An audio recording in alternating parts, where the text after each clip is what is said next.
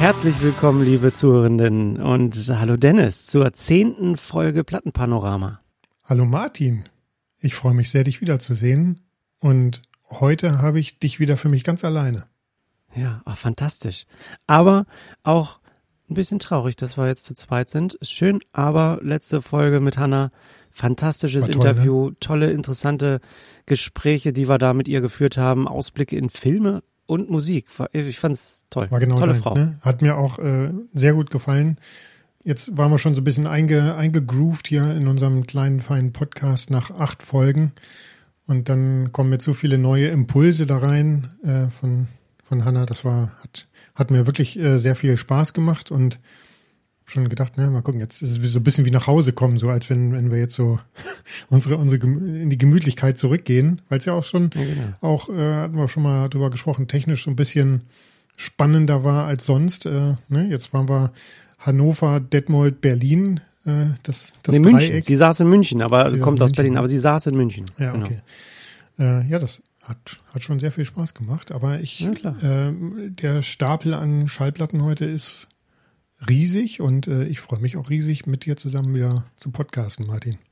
Ja, ich freue mich auch.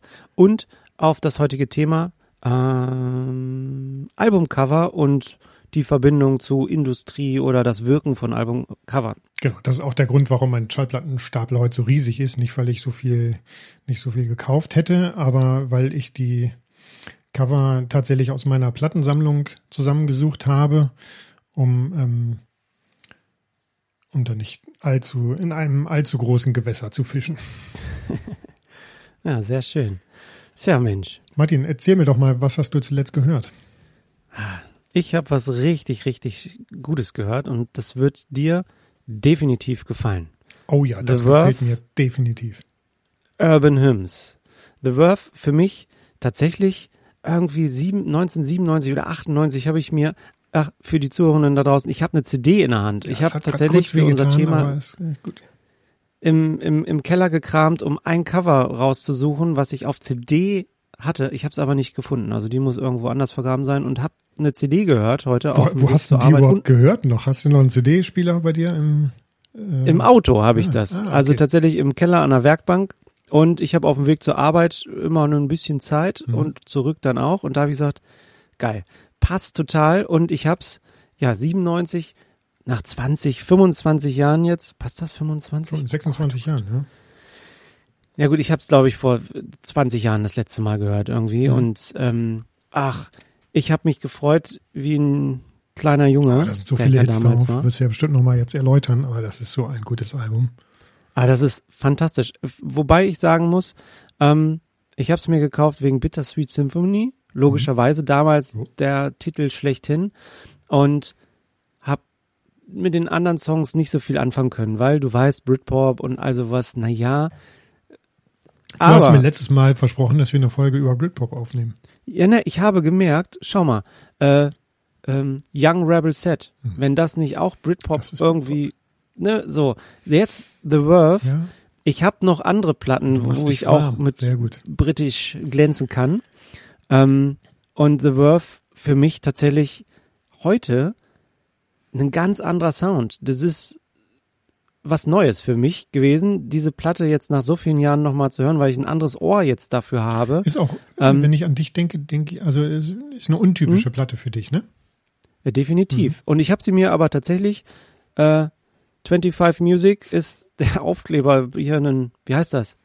Gibt's nicht mehr. Eine Hype-Sticker Äh, gab's damals nicht. Das ist doch, das wäre der Hype-Sticker von früher, 29 Ist aber leider Mark nur ein- 90, Ein Price-Tag. ein Preisschild, so, Ja. zack, ein Preisschild draufgeklebt.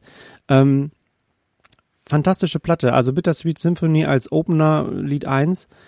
Zweiter Song Sonnet habe ich mir markiert mit einem Top-Song Plus, steht da Mhm. einfach der Übergang von Bittersweet Symphony fantastisch geradezu. Ähm, zu Bittersweet Symphony auch eine tolle Anekdote, die ich jetzt in der Vorbereitung auch rausgefunden habe. Da gab es einen Riesenstreit mit Stones. Stones. Ja. Und die, das ging wohl bis 2019, Mhm. dieser, dieser Streit, der jetzt erst beigelegt wurde. Die haben irgendwie einem, nichts verdient an dem Song, ne? Ja, ja. Also die Stones schon, aber äh, The Verve. ja, genau. Also, und Nummer eins Song ist das gar nicht von denen. Also obwohl der auf den in den Charts waren, aber es war halt durch rechtliche Gegebenheiten gar kein Nummer eins Song von The Verve, weil die Rechte bei den Stones waren. Mhm. Ganz interessantes Thema, kann man sicherlich eine ganze Folge zu machen, was da los war, aber wen das interessiert, in einfach mal bitte. dass irgendwie nachher Keith Richards irgendwie herankam und sagt, hier komm Richard, ey, komm, mach, ab jetzt ist Ja, ist, irgendwas äh, war auch das. Jetzt verdienst du auch was. Ja, genau. Ich, glaub, ich weiß nicht, ob wer gestorben ist oder irgendwer aus der Band raus ist oder irgendwas war, dass die dann gesagt haben, komm, jetzt lass auch gut mhm. sein. Naja. Dritter Song, The Rolling People, das hat mich tatsächlich so psychedelisch mäßig an Led Zeppelin erinnert. Kommt einfach so rüber. Das war sofort in Gedanken drin. Kann man gut hören, den Song The Rolling People. Und Darauf folgt The Drugs Don't Work. Für mich der Top, Top, Top Song oh, dieser ja. Platte. Also, drei von zwei, ja. drei von zwei Sternen, ne? Also ich meine, ja, weißt du, wie ich das meine? Bei, bei ja, zwei möglichen drei, Sternen drei. Drei plus hier. ja, genau. Und Anekdote dazu, es gibt eine Studie von Dr. Harry Witchell. 2006 hat er die gemacht. In welcher Form auch immer, sagen wir mal, hat er herausgefunden, dass das der traurigste Song der Welt Was? ist damals, 2006. Also mhm. ich, man müsste sich genauer reinlesen, welche genauen Grundlagen er genommen hat, aber es fließen wohl mehr Tränen bei diesem Song als bei Robbie Williams, Angels und Co. Das kann ich nicht bestätigen. Ich würde, also bei Angels habe ich schon häufiger geweint als bei Drugstone Work. Ich auch. Also ich, für mich galt das auch nicht, als ich diese Studie gelesen habe, dachte ich auch, naja, hm, geht mir jetzt nicht so, aber am Ende Lassen wir das mal so stehen. Das hat der rausgefunden, mag was dran sein. Mhm.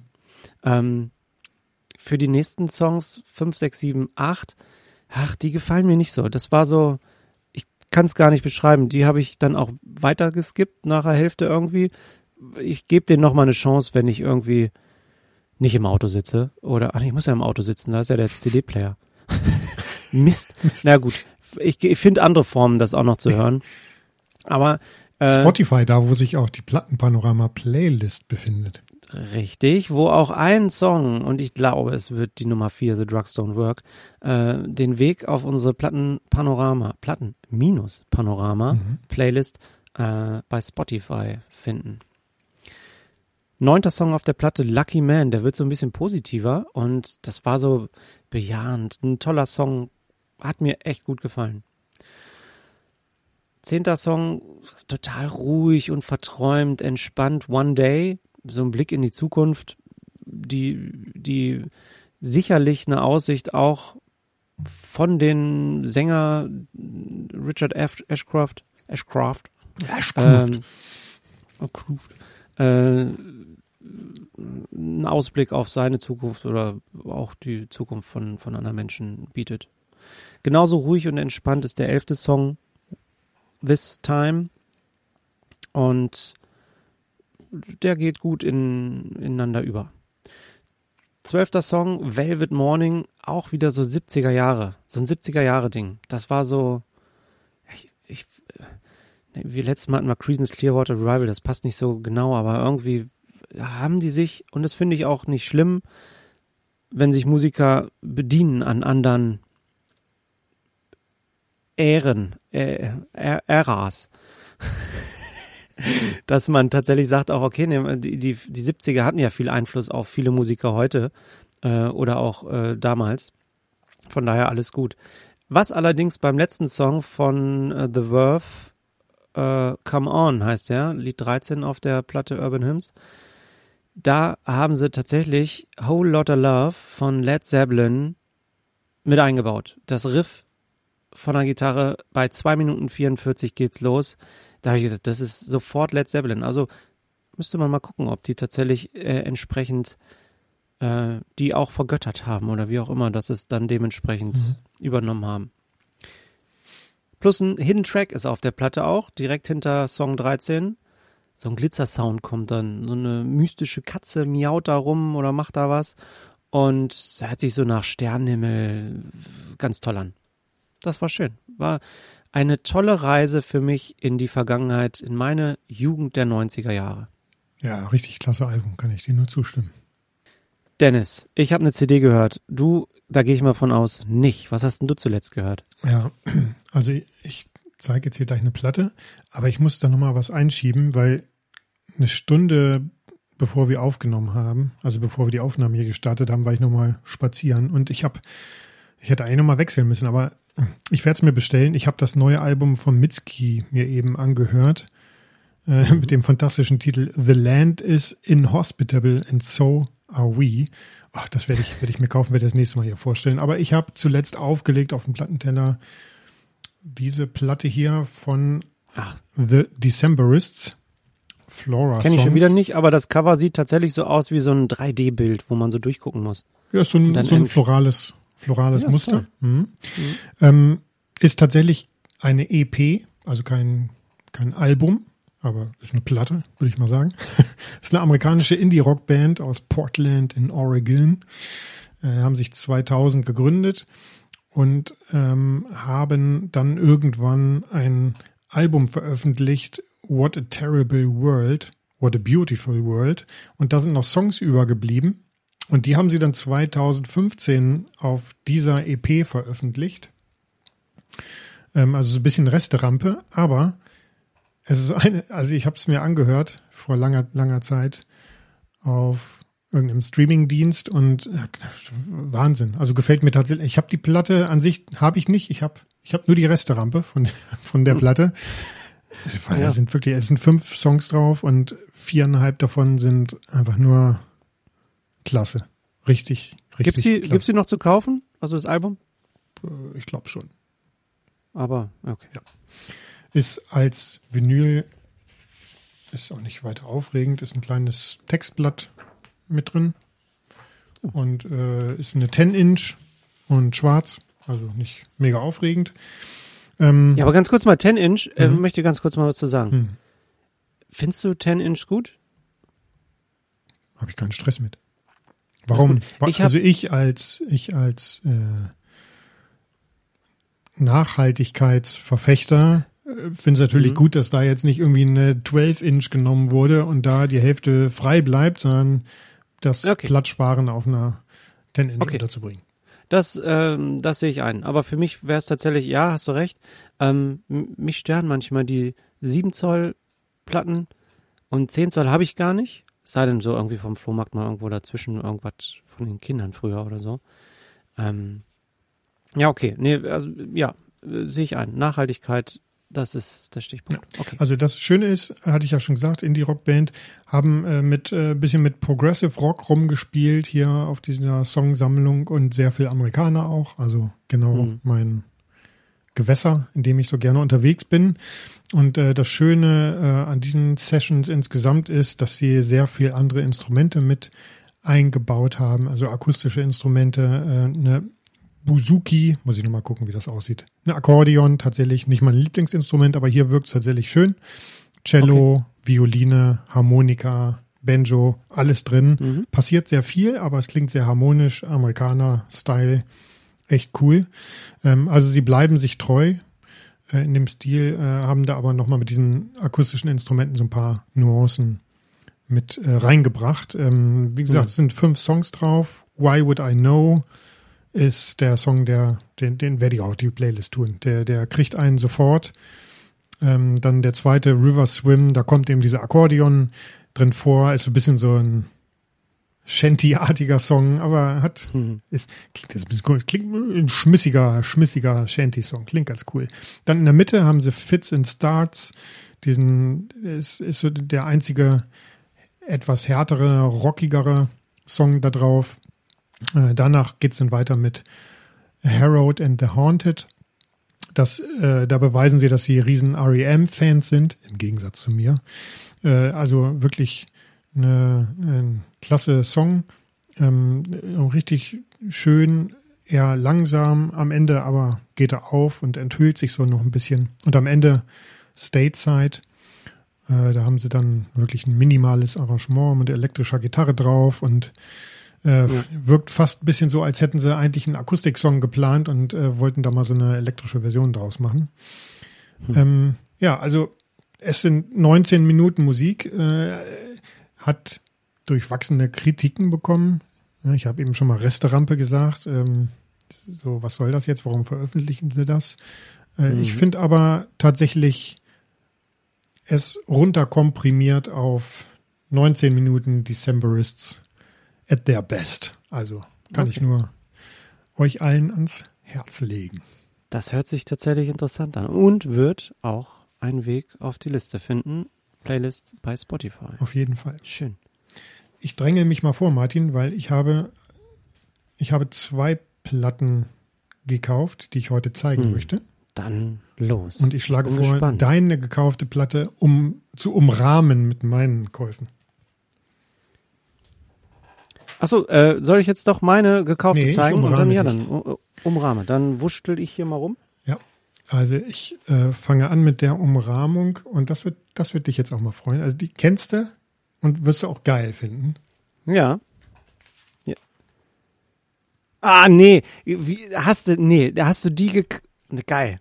Ey, ohne Witz. Ich hatte sie heute als CD auch in der Hand und habe gedacht, geil, geil, geil. H-Blocks, Get in the Ring. Ähm, wir hatten, wir, damit meine ich jetzt meine 8499 Kollegen und Kolleginnen und ich hatten ein Firmenjubiläum. Und ähm, eine, eine der Bands, die eingeladen wurden, äh, waren die H-Blocks. Ah, die haben uns, die haben uns da schon, hat eine, hat eine Menge mit 40er hart vor der Bühne Sehr. abgehen sehen.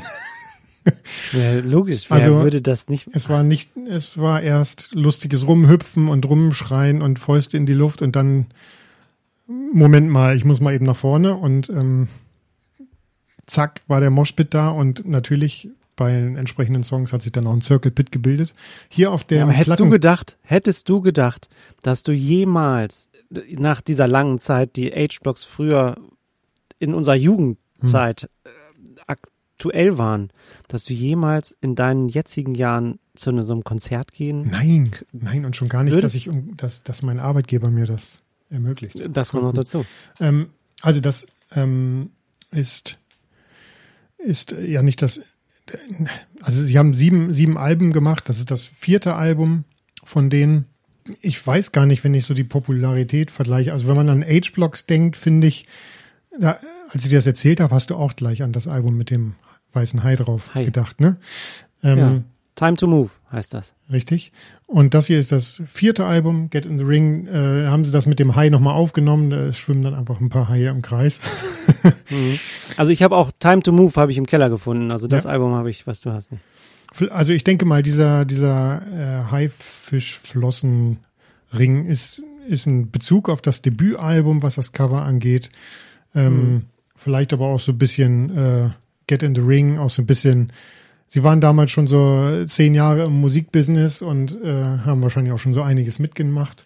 Ist hier, also Naja, ich, musste und- mir, ich musste mir sofort dieses Vinyl bestellen. Ähm, es war nur die Frage, welches nach diesem Konzert, was mich richtig gekriegt hat.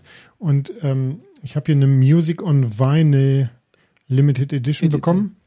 Genau, habe ich nämlich gesehen. Wollte ich gerade fragen, ist das Music on Vinyl mit dem Hype-Sticker drauf? Ja, Sah das so aus? Also Limited Edition, rotes, Mm. so halb, Mhm. nee, ist nicht transparent, rotes Vinyl. Schick, gefällt mir gut, Ja. klingt gut. Äh, es, sind, es sind sehr viele Hits drauf. Ähm, Ist nummeriert, äh, Music on Vinyl? Ist ja immer, ne? Ja, Hinten. ja, ist, ist irgendwie nummeriert. Okay, Ähm, okay. Also, äh, H-Blocks hat sich ja personell so ein bisschen, bisschen ähm, verändert. Also heute sowieso. Heute sind sie fast wieder eine Naturbesetzung. Aber, aber damals ging es so ein bisschen äh, raus rein. Ähm, haben also ähm, Rapper und zweiten Sänger David Gapper äh, verloren, haben dafür die Zusammenarbeit mit einer Berliner Hip-Hop-Kombo, das Department, ähm, angestrebt und äh, ja, die Drums grooven rum, die Gitarren brettern rotzig, ähm, eine Bass knallt schön auf den Punkt rein, richtig fette Produktion. Ähm, ja, ich meine, das war halt eine deutsche Crossover-Institution damals, ne? Äh, Das war schon, Ja. war schon State of the Art. Das hat schon gut geballert. Und ich finde, das Album ist überhaupt nicht überhaupt nicht äh, irgendwie schlecht gealtert. Hier und da bei so ein paar Songs, ja, okay, es klingt halt nach 90ern, aber hey, so war es damals. Und witzigerweise gekriegt, ne, auf, also live, dieser, diese Coverversion, es ist keine Coverversion, doch, es ist schon The Power, wo sie Snap mit Ja. aufnehmen. Das ist eine von Snap, ja geil. Alter, ey, das ist, es hat so viel, also es hat so viel Druck drin. Ähm, Wahnsinn, das live zu hören, wie das, wie das abgegangen ist. Es hat, hat mich, du merkst, du merkst, wie aufgekratzt ich bin. Naja. Oh, Ja, aber guck mal, das war Meine unsere Güte. Jugend. ja, es war unsere Heute haben Jugend. wir, wir haben heute 90er, eine 90er-Folge irgendwie. Ist so, ja. Wahnsinn. Also war ja damals ein Dance-Klassiker, aber jetzt The Power. Also der, der Song hat wirklich, der buchstäblich, der hat so viel Druck und auch live nochmal noch mal mehr. Dann ist da natürlich da drauf die Neuauflage von der Johnny Cash Country-Hymne Ring of Fire. Ähm, ja, also es, es sind ein paar, ein paar Punk, punkigere Songs drauf, ein paar rifflastigere Songs. Hier Lost My Mind klingt sogar ein bisschen wie eine meiner Lieblingsbands, die Smashing Pumpkins. Ähm, Dann haben sie, ich fühle mich bei denen sehr oft erinnert an Rage Against the Machine, logischerweise. Ne? Are You With Me ist so ein Song, der, der die schon fast zitiert, äh, so, so gut äh, klingt es. Und äh, ja, also ein, zwei Füller sind drauf, sage ich jetzt mal so, oder Songs, die mir nicht ganz so gut gefallen, aber ja, das war, das musste ich, musste ich haben und als ich gesehen habe, dass man da noch diese, diese limitierte, schöne, farbige Version von bekommt, habe ich gedacht, das als Erinnerung, The Power, muss ich haben. Ja, geil. Sehr schön. Ich habe auch was gekauft. Und ich habe was gekauft. Ähm, und äh, ich hol's mal vor. So sieht's aus. Schönes Äh, Cover. Ja. Auch da oben Halbsticker siehst du M83. Band kennen wir, äh, alte, alte Podcast, bekannte Band. Genau. äh, aber hier äh, Fantasy. Fantasy, das Album, äh, aktuelles Album von 2023. Ich habe das gleich schon gesehen und habe gedacht, oh nee, das ist voll gruselig. Also da ist eine gruselige Fratze vorne drauf, so, ein, so Alien-Art-mäßig, wo ich dachte, das steht so im, im, im Halb. Es ist, es ein ist bisschen ein Freddy gruselig- Krüger-mäßig, ne? Also ja, nicht, das ist ne? so ein so, so Alien-mäßig, ganz Ja, komische verrückt. Maske. Fantasy, das ist eher so Grusel. So, da habe ich gedacht, uh, uh, uh, will ich nicht haben. Und ähm, ist ein Gatefold, eine Doppel-LP. Und da drin ist diese Maske auch nochmal und dann die Songtitel mit den äh, Interpreten und Producern nochmal dabei. Und das auch in einer Special-Version, die zwei LPs sind, also zwei Doppel-LP. Und ein wunderbar rosa marmoriertes Stück Vinyl. Oh, das sieht schön Richtig schön. Es sieht ähm, in echt schöner aus, als du es wahrscheinlich über die Kamera siehst. Nee, das sieht, das sieht auch nicht marmoriert aus. Das sieht so, als hättest du da so, so, so. Ja, doch, es ist marmoriert, aber es ist auch so ein, so ein schwarzer Rauch, so schwarzer Rauch drin, ne? Sieht Genau. aus. Ja, vielleicht heißt es auch äh, Smoke. Smoky. Gen- Genau, Smoke ich, heißt genau, es, ja. glaube ich. Irgendwie sowas. Und ach, diese Schallplatten habe ich mir tatsächlich gekauft, weil ich den Interpreten einfach fantastisch finde. Diese, dieses Album ist für mich ein so eine. äh, Ich habe das gehört und ich tauche in andere Welten ein. Also diese, dieser, diese Band erlaubt mir und auch anderen Menschen in andere Welten einzutauchen. Also Klangwelten, Synthesizer, Musik, epische Klänge, aber auch Entspannung pur. Also das ist so, da sind richtig in Fahrt nehmende äh, äh, Songs drauf, so Dance-Music-mäßig, wo man richtig mit tanzen kann. Und dann kommen aber auch wieder so Songs, wo du weit, also einschlafen kannst, nicht weil sie langweilig sind, sondern weil sie so relaxing, entspannt dich mit auf so eine Traumreise nehmen. Und das Album Fantasy, der Titel, der sagt es schon einfach, es ist fantastisch eine Reise in andere Welten mit denen zu machen. Und das wollte ich haben und ich habe es gekriegt. Und ich habe in der Vorbereitung auch eine Rezension gelesen, weil so gut schneidet das bei den Kritikern nicht ab, dieses Album. Ähm, weil sich M83 nach den Rezensoren des Musikexpresses nicht gerade weiterentwickeln und ähm, ja, das habe ich aber oft, Martin, dass ich, dass ich denke, mhm. also in beide Extreme, dass irgendwie ein Album hoch gelobt wird und ich denke, was, was habt ihr mit diesem Album? Oder aber, dass es irgendwie verrissen wird, weil das oder das nicht erfüllt wurde und ich denke mir so, wieso? Das ist doch aber total berührend, das Album. Ja, genau. Und das äh, ging mir jetzt dabei auch so, weil die schreiben auch, und ich habe mich da in der Rezension tatsächlich wiedergefunden. Gonzales, also der, der, der Macher, oder der, der, der, der, ja, der Macher, oder M83 ist das, Anthony Gonzales, der Werke macht für Träumer, Träumerinnen.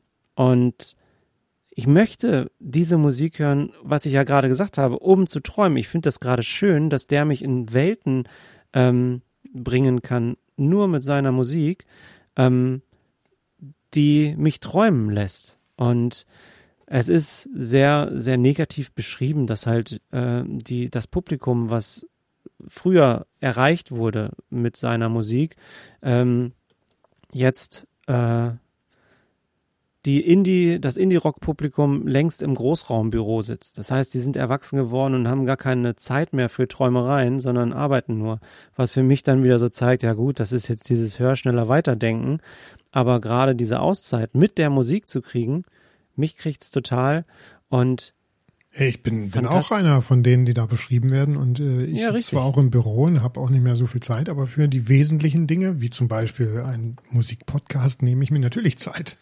Genau. Und dieser Musikpodcast, äh, Plattenpanorama, ist auf Spotify und, das darf man vielleicht auch mal sagen, mittlerweile auch auf weiteren Plattformen wie Deezer, Podimo, Amazon Music und äh, bei RTL, RTL Plus. Plus. Wir sind eigentlich jetzt auf allen Plattformen oder nahezu allen genau, Plattformen. Genau, ich habe recherchiert, wir sind auf, wir sind auf allen relevanten Plattformen vorhanden. Auf allen relevanten Plattformen. Also, diejenigen, die jetzt sich beschweren und sagen, Mensch, Apple, Spotify und Google Podcast reicht mir nicht aus. Ihr dürft jetzt auch auf Amazon bei uns zuhören und auf RTL Plus und dieser und Co. Ähm, weitere Infos dazu, wo ihr uns hören könnt, auch auf unserer Internetseite www.platten-panorama.de. Zurück zur Platte. Ich war in einer anderen Welt, in unserer Podcast-Welt und ähm, für mich auf unserer Spotify-Playlist wird sich entweder der Song 1 oder Song 2 wiederfinden. Water Deep ist der Song 1. Ach, fantastisch. Das ist gleich, du bist gleich, sobald du diesen Song hörst, in so einer Entspannung drin, die sich, die mich gleich in eine, in eine andere Welt mit reinnimmt. Und das Schöne daran ist, Song 1 geht in 1 über mit Song 2. Song 2 heißt Oceans Niagara. Und Waterdeep 1 und Oceans Niagara hast wunderbar in eins übergehend. Das heißt, du hast zwei Lieder Entspannung pur. Und diese verspielte Musik, die da dann danach noch kommt, ach, zwei Schallplatten, wunderbar herrlich. Und eine Sache muss ich noch sagen, die Produktion dieser Schallplatte, da ist eine, in beiden Schallplatten eine Welle drin. Nicht schön, unhörbar, aber man sieht es halt. Also mache ich die Augen zu. Ich wäre eh träumen mit der Schallplatte, aber äh, wenn ich es wenn ich's hören würde, hätte ich sicherlich was gesagt. Aber ähm, ach, die Produktion, da kann ja der Musiker nichts dafür. Das ist ja tatsächlich eine, eine andere Sache. Ja. Die Musik holt mich ab. Freut euch hört, drauf okay. rein zu, ja, reinzuhören. M83 Fantasy, herrliches Album. 13 Songs zum Träumen. Ich habe mir noch ein schönes Album gekauft und zwar von einem US-amerikanischen Singer-Songwriter und Multi-Instrumentalisten, der in New York lebt und Sufjan Stevens heißt. Den kenne ich. Das Album heißt Sufjan Stevens Invites You to Come on, come on, feel the Illinois. Hat er irgendwie damals ein bisschen Angst gehabt, dass er jetzt für jeden der äh, Bundesstaaten irgendwie über 50 Alben aufnimmt. Hat er nicht gemacht. Er hat nur dieses hier und Michigan gemacht. Viele weitere Alben. Ähm, ich, ja, ich bin echt spät eingestiegen, mich mit diesem Künstler zu beschäftigen. Ich weiß auch nicht, warum ich da nie so die Lust hatte.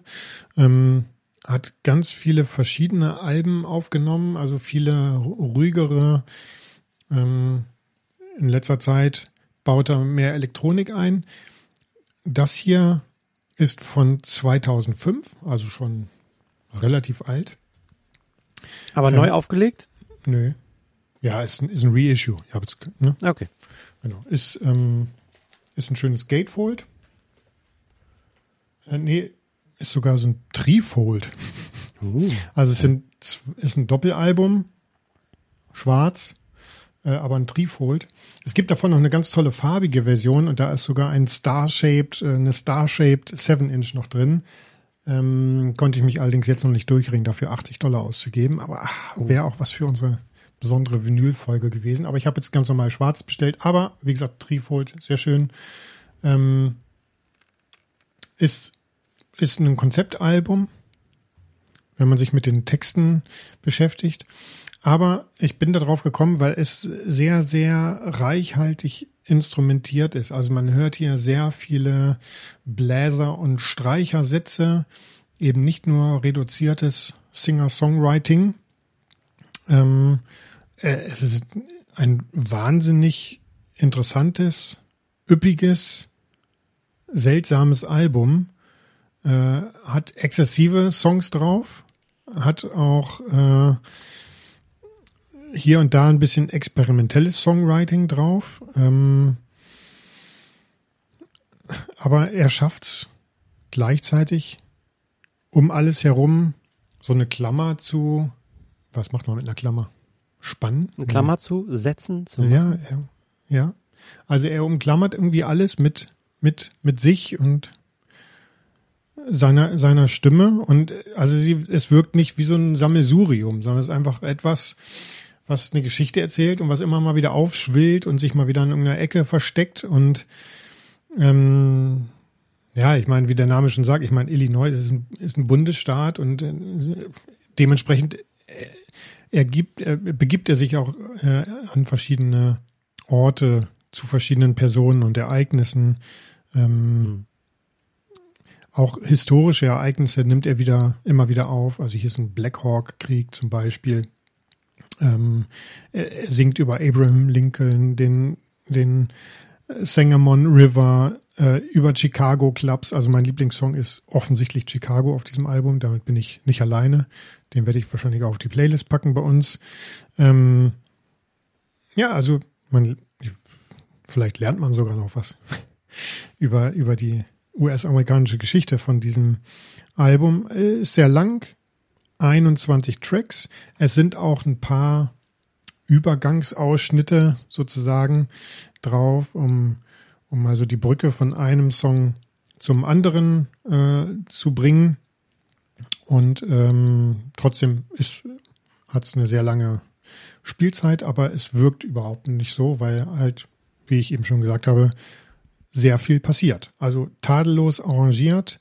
Ähm, richtig tolles Album. Ich hoffe, ich, ich muss mir nicht die ganze, die ganze, den ganzen Backkatalog von Sufjan Stevens äh, shoppen. Ähm, hat jetzt auch ein neues Album in der Pipeline. Ähm, aber ich, ich bleib erstmal bei dem hier. Come on, feel the Illinois und zieh mir das noch ein paar Mal rein. Ja, es hört sich total gut an. Ja, das, das ist auch so. Und mir fällt auf, mhm. wir haben, oder speziell du, hast viele ähm, symphonische Passagen in deiner äh, Plattenliste. Ja, äh, tatsächlich. Ich erinnere mich nämlich oh, äh, an Weezer, Okay Human, mhm. wo auch keine Gitarren drin sind, wo mhm. auch eher so Streicher und sowas drin sind, so ein sanfter. Ich meine, ja trotzdem noch Rock, aber. Ja, ist richtig. Äh, interessant. Fiel mir gerade. Gut, bei H-Blocks jetzt nicht, denken. aber bei, bei Mitski ist sehr viel davon drin, äh, bei den Decemberists. Ähm, und so viel darf ich schon mal vorwegnehmen. Du wirst uns jetzt gleich was äh, über eine deiner Lieblingsplatten berichten, aber von der Lieblingsplatte, die ich gleich vorstellen würde, da finden sich keine Streicher drauf. Bei mir auch nicht. Und interessanterweise ähm, bin ich in den 90ern schon wieder. Und das ist auch wieder meiner Recherche meines Album, meiner Albumsuche geschuldet. Und ich habe auch dort wieder eine Heute ist mein CD-Tag. 90er und CD passt ganz gut. Wir haben die beide schon live zusammen gesehen. Und es ist diese Platte. Ugly Kid Joe, America's Least Wanted. Und ich habe sie auch im Keller gefunden. Eine CD. Äh, warum Lieblingsplatte? Lieblingsplatte, weil ich in der Hinsicht einfach wunderbar in die 90er zurückversetzt wurde. Und ich kann mich fantastisch gut daran erinnern, wie ich in der Vergangenheit diese Songs gehört habe, mit meinen Freunden zusammen gefeiert habe, wir alle zusammen ähm, einfach abgerockt haben. Wunderbar schön und Ugly Kid Joe ist jetzt mal erstmal nicht so der oder die Band, wo man erwartet, äh, äh, ruhige Songs zu kriegen. Das Album ist von 1992, fast äh, 31 Jahre. Nee, es ist 31 Jahre alt, dieses Album. Debütalbum. 31 Jahre, am 8.9.1992 wurde das rausgebracht. Und ich war einer mit der ersten, der es gekauft hat, tatsächlich. Mit Sicherheit. Nein, ich war ein bisschen älter, mit zwölf, glaube ich, hätten, na, wobei, ich weiß nicht. Ich habe einfach die Schulzeit, wir haben gefeiert zu den Songs. Ähm, das wiederum ist, äh, das ja? wiederum ist für mich eine typische Martin-Platte. Das ist eine typische, ja, ist es auch. Also, und es hat mich gewundert, ist ja wirklich, ich, die ist mir gestern erst in die Hände gefallen und ich dachte, ja, geil. Warum Lieblingsplatte? Wir haben ja Lieblingsplatten, das muss man auch sagen.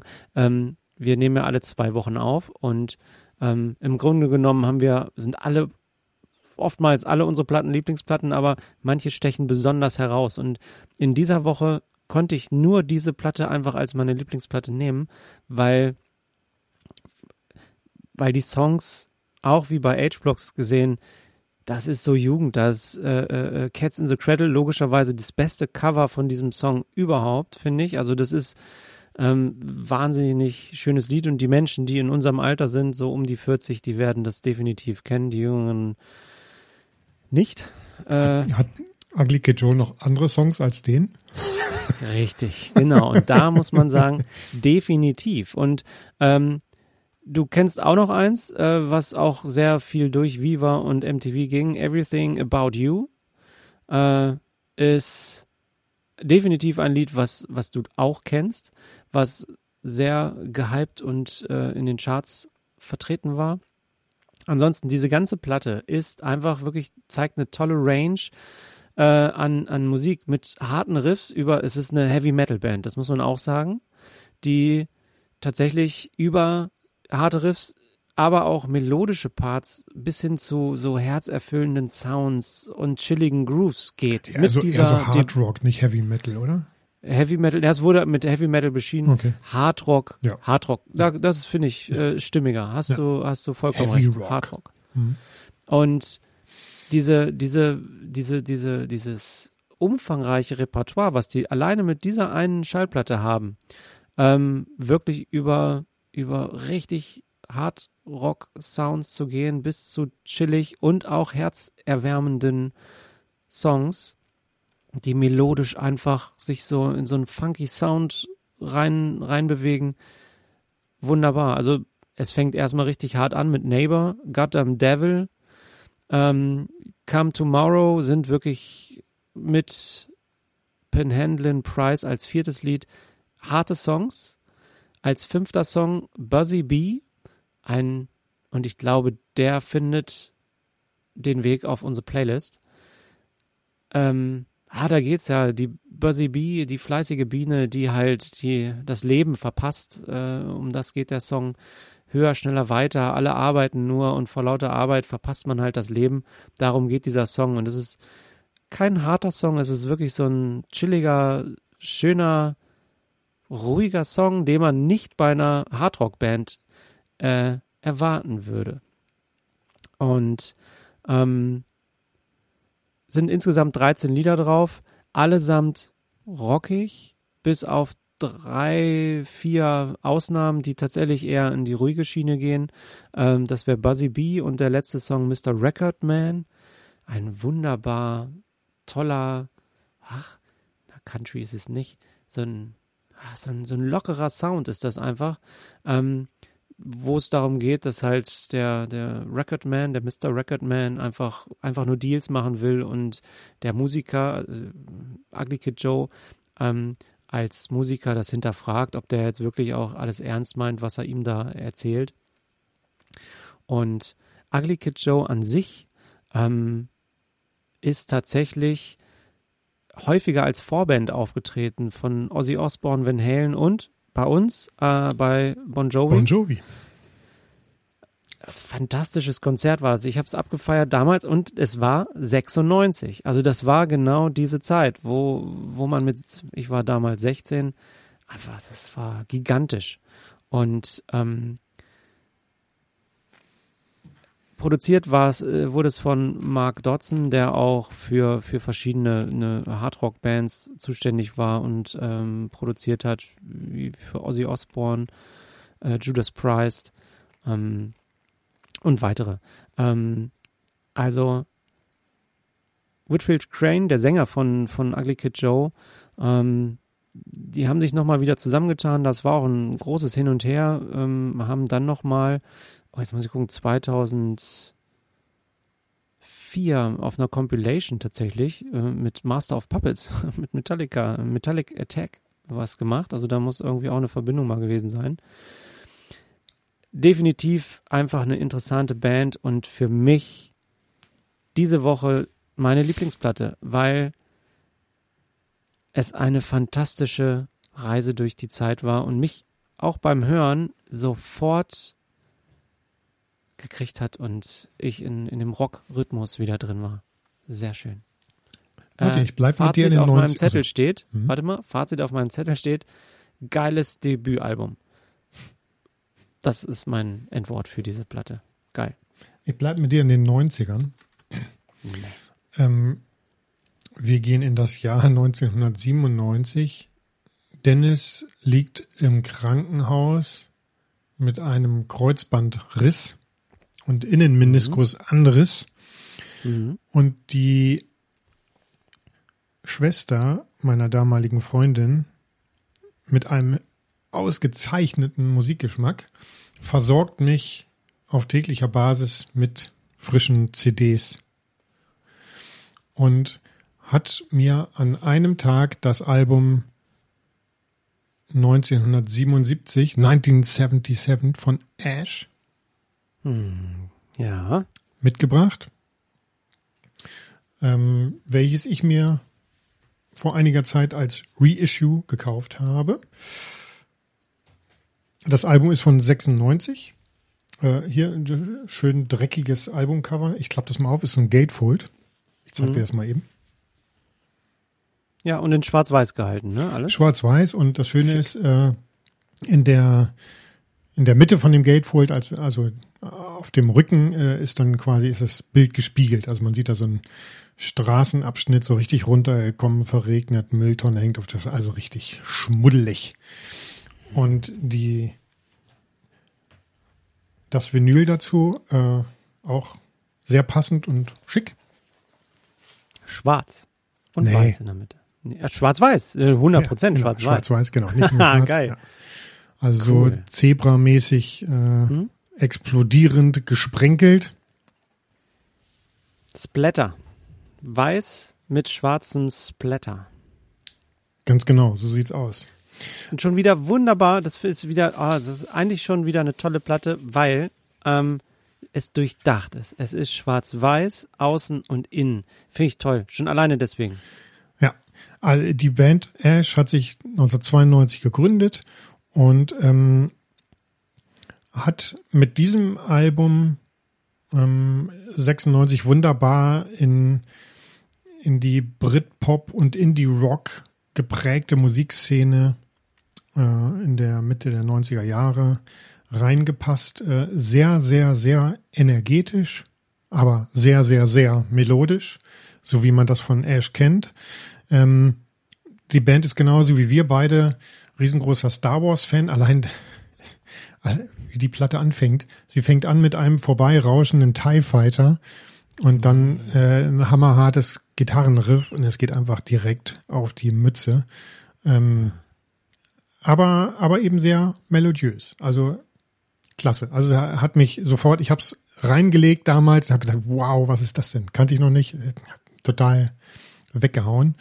Ähm, ja, sind auch noch klasse andere Songs drauf. Also Girl from Mars, ähm, es ist ein, ist ein toller melodischer Song. Äh, beginnt akustisch, äh, bevor dann der, die Wand aus Gitarren äh, rein knallt. Die ist, erinnert einen so ein bisschen an Dinosaur Junior, äh, was den Sound angeht. Dann schon, äh, oh yeah, ich, ich wünschte, ich könnte singen. Dann könnte ich jetzt hier sofort, man könnte, man könnte quasi die Songtitel singen und äh, man weiß, man ist sofort drin, weil es also, oh, das fällt yeah. so in so einem Konzert äh, oder in einer Disco nicht so auf, wenn man mitgerölt, dass es nee, sich halt scheiße richtig. anhört. Ja, hier hört deswegen lasse ich das lieber. Oh yeah, äh, schön nostalgischer Track über Teenager-Romantik. Ich meine, die Jungs waren halt sehr jung damals, ne? Mhm. Ähm, ist ein Song, wo zusätzliche Vocals zum Einsatz kommen von Lisa Moorish, eine britische Singer-Songwriterin. Äh, dann sehr bekannt Goldfinger als Track äh, kennt man. Das sind alles, das sind alles Songs, die man wirklich, äh, ich weiß nicht, welchen ich auf die Playlist packe, aber das sind alles Songs, die man dann auch, die man alles kennt. Ähm, Teenage Fanclub ist eine Band, die gerade heute, meine ich, also wenn ihr das hört, gestern eine neue Platte rausgebracht hat. Ähm, Goldfinger ist so ein bisschen Hommage von Ash an Teenage Fanclub, die damals auch nicht gerade klein waren. Ähm, dann haben wir Innocent Smile, das ist ein Song, der so, also liebevoll so die schmutzige jüngere Schwester von dem Song Goldfinger. Äh, ist so ein bisschen Lo-Fi-mäßiger, ähm, so ein bisschen kriminelle Teenager. Äh, ja, ist so ein bisschen im Stil von Sonic Youth gehalten. Und dann äh, nochmal was Schönes, äh, Lost in You, was so ein bisschen Beach Boys äh, mäßig klingt. Wie gesagt, es sind sehr viele Melodien hier drin. Produziert ist das Ganze von Owen Morris, den kennen wir ja auch, zum Beispiel von Oasis oder von dem Album, was du vorhin vorgestellt hast. Der hat auch einige Alben von The Verve produziert. Hm. Ähm, die haben zusammen aufgenommen im Rockfield Studio.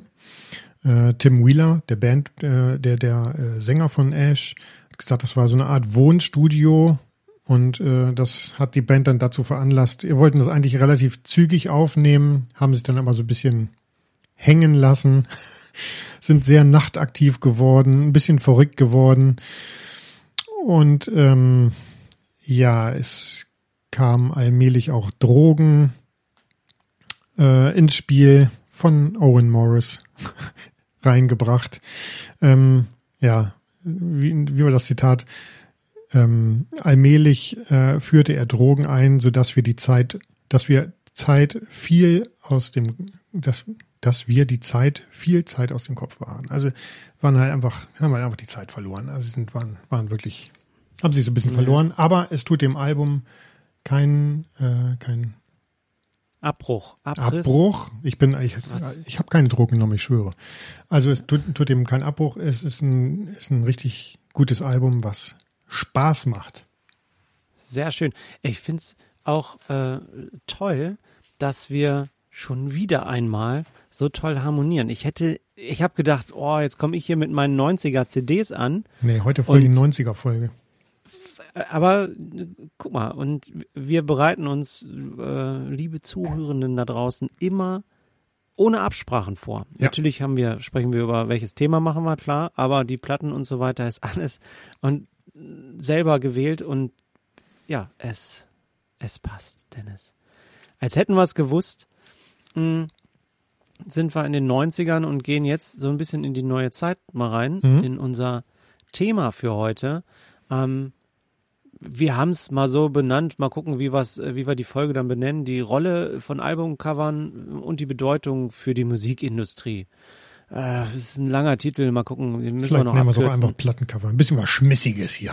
Genau, schmissig. Also geht um Plattencover. Ja. Äh, schöne, schlechte äh, haben wir auch noch mitgebracht, welche uns besonders gut gefallen.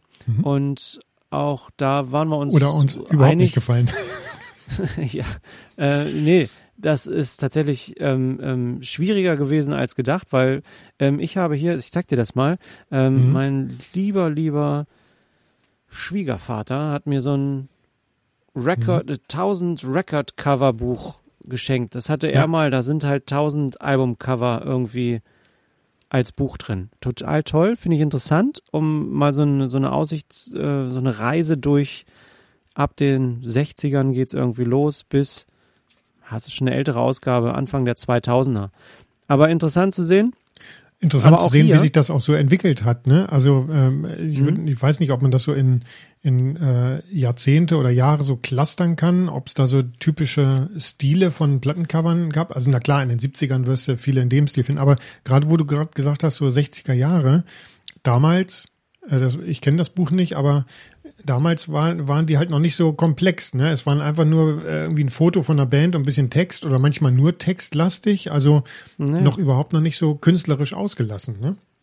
Richtig, genau. Also es ist tatsächlich mehr war der, der die hier, du hast es eben schon gesehen, ich zeige ein paar Mhm. Bilder hier in der Kamera, die standen dann hier so halt irgendwie mit Stand die Band sich halt selber rum, abgelichtet. ja, Gibt's genau. heute auch noch, ist ja auch okay, Mhm. aber standen dann auch hier surfermäßig irgendwo am Strand rum auf so einem steinigen Felsen irgendwie mit ihrem Saxophon und so. Und die Entwicklung ging dann tatsächlich weiter. Also man kann mit diesem Buch hier eine, eine tolle Mhm. Übersicht gewinnen, wie sich das so entwickelt hat. Und ähm, das fand ich ganz interessant. Hab dann aber gemerkt, als ich mir da auch ein Plattencover raussuchen wollte, was mir gefällt, es sind halt tausend Cover. Die, und da haben wir auch im Vorgespräch eben gemerkt, wir haben uns dann aus den eigenen Schallplatten auch ein paar ähm, ähm, äh, Platten rausgesucht, wo uns die Albumcover gut gefallen Mhm. und auch schlecht gefallen. Aber vielleicht kommen wir da später dazu. Ja. Vielleicht gehen wir erst nochmal in die Vorbereitung. Ich weiß nicht, wie du dich vorbereitet hast, aber ich habe mal in die Geschichte reingeguckt. Äh, Geschichte ist ja mal toll, interessant Ich habe auch ein und so bisschen weiter, was, aber wie ich eben schon angedeutet habe, so 50er, 60er kann man vielleicht so ein bisschen Trend abmachen. Ne? Äh, vielleicht können wir Ja. mal weitergehen, wie sich das so weiterentwickelt hat, ob so typische Plattenkammer-Äras gab. nee, will ich nicht. Ich will ganz vorne anfangen. Ja, noch weiter vorne. Danach okay. gerne. Ich will bei dem ersten Cover der Geschichte anfangen. Okay, der, hau raus. Scheinbar, ja, genau. Ähm, 1940 hat sich ein gewisser Alex Steinweiss oder Alex Steinweiss, ich weiß nicht, ist ein Amerikaner, also dann Alex Steinweiss, ähm, der war Grafiker und hat sich überlegt, äh, also früher war es so, die Schallplatten hatten einfach eine Hülle. Das war weiß und dann musste man sich da irgendwie durchwühlen und das kaufen oder So generisch. Platten. Mhm. Genau. Und der hat äh, ein erstes farbiges Cover für eine Shellac-Platte entworfen. Ähm, und ich muss sagen, ich würde es heute noch kaufen. Das sieht richtig gut aus. Es ist eine, eine, eine, eine, eine ähm, wie heißt das so, wie so vor so einem Kino in den 40ern, 50er Jahren in Amerika, wo dann so große Letter Mhm. äh, stehen, so ein Kino oder ein Theater, wahrscheinlich war es dann früher eher, ähm, wo der Song drauf, oder der Song, die, die, äh, äh, na, wie heißt es, der Titel drauf stand, ähm, Smash Song Hits by Roger and, äh, Rogers and Hart von Columbia Records. Und Alex Steinweiss ist maßgeblich an den, an der Entwicklung äh, beteiligt, dass es überhaupt Albumcovers gibt. Wie war das davor mit äh, so äh, Shellac-Platten? Die waren einfach nur in irgendwelchen Innenhüllen In dran. die einer weißen so, Hülle waren die, Mhm. einfach zum Schutz und dann musste man tatsächlich auf dem Label, was auf der Mhm. Schallplatte oder auf der Sch- Shellac-Platte Steht ja drauf war, alles drauf, was man wissen muss. Ne? Richtig. Es war zum Schutz gedacht. Und der hat sich gedacht, Mensch, oder da war Schrift auch außen drauf, aber einfach Mhm. nur Schrift und dann Ja. war es so, ja, so ein, es war beschrieben mit, äh, die Käufer standen vor einer äh, eintönigen Wand an weiß-grauen etwas. Ja, hat sich gedacht, der da hat jetzt Farbe bisschen mit reingebracht. Und ja. zusätzliche und Komponente es, es war nur ein bisschen rot, ein bisschen braun, was der da reingebracht hat, aber es sieht fantastisch aus. Also wer es mal googeln will, äh, Smash Song Hits bei Rogers and Hart, äh, Alex Steinweiss. Und jetzt kommt das Interessante. Die Verkäufe dieser Platte sind um 895 Prozent im Absatz gestiegen. Krass. Das heißt, Columbia Records hat sich erst gewehrt und gesagt, naja, was soll denn das? Aber sie haben sich dann drauf Kostet doch alles eingelassen. extra. Kostet, genau, Ja, kostet extra, ja. was soll das? Und am Ende ist es 895 Prozent mehr Absatz dadurch. Alex Steinweiss, ich bin auch gleich durch mit meiner Story und Geschichte, hat dann auch noch für Beethovens Musik, Klaviersonate Nummer 5, ähm, etwas entwickelt, was du auch in anderer Form kennst und was alle Welt, die Musik hört, kennt. Es, das Cover, was der mitentwickelt hat, ist ein, ein schwarzer Hintergrund, ein Klavier ist drauf und es ist ein Lichtstrahl, der durch das Klavier durchgeht und in Regenbogen sich auffaltet. Okay. Was sagt ihr das? Ja, mir sagt das natürlich jetzt Pink Floyd, aber Richtig. Und genau das ist Pink Floyd Dark Side of the Moon inspired by Alex Steinweiss. guck, adaptiert von Pink Floyd. Wahnsinnig interessant. War für mich auch überraschend. Ähm, und es gibt auch eine Schriftart, die er entwickelt hat. Steinweiss Scrawl heißt das. Und das ist so eine geschwungene Schrift, die dann, wenn man so ein S macht, in so einer Spirale endet. Wenn man das sieht, kennt man das. Auf manchen Plattencovern findet sich das auch wieder. Ich fand es wahnsinnig interessant. Ja, Alex cool, Steinweiss. Ja, und So, jetzt, jetzt Dann- können wir die Ausflüge dann machen. ging's, äh, dann ging's ja Schlag auf Schlag weiter. Ne? Dann, wenn man erstmal gewusst hat, okay, da können wir uns jetzt austoben, geht's natürlich immer mit der Zeit. Ne? Wir hatten eben schon kurz so 50er, 60er gesagt, äh, kam dann mehr Fotos nochmal zum Einsatz, äh, mehr Typografie, wahrscheinlich auch Mhm. darauf aufbauend. Die 60er, 70er Jahre, da wird's natürlich sehr äh, psychedelisch, ne? mehr, mehr leuchtende Farben, es wird abstrakter, ähm, optische Täuschung, Explosionen. Pink Floyd haben wir gerade schon drüber gesprochen. Äh, Jimi Hendrix macht auch ganz, ganz verrückte Sachen und immer, immer so der Versuch, die Musik zu illustrieren, die man da drauf findet und so ein bisschen, so ein bisschen Vorgeschmack zu geben auf das, wie, wie sich das, wie sich das so anhört, ne? Ja, ja, ja. Dark Side Also- of the Moon hat man gerade schon gesprochen, ist halt, ist halt, äh, ja, sehr, sehr, sehr prägend. Definitiv. Und äh, also ich habe, als ich das gelesen habe, ich gesagt, geil. Also alleine in den 1940er Jahren, oder nee, das war ein bisschen, doch in den 40er Jahren, ein bisschen Mhm. später aber tatsächlich, das nochmal zu adaptieren und da das ikonischste Cover mitzugestalten von Pink Floyd, was eigentlich alle kennen, auf T-Shirts oder wo auch immer das Ja. überall gedruckt wird. Mhm.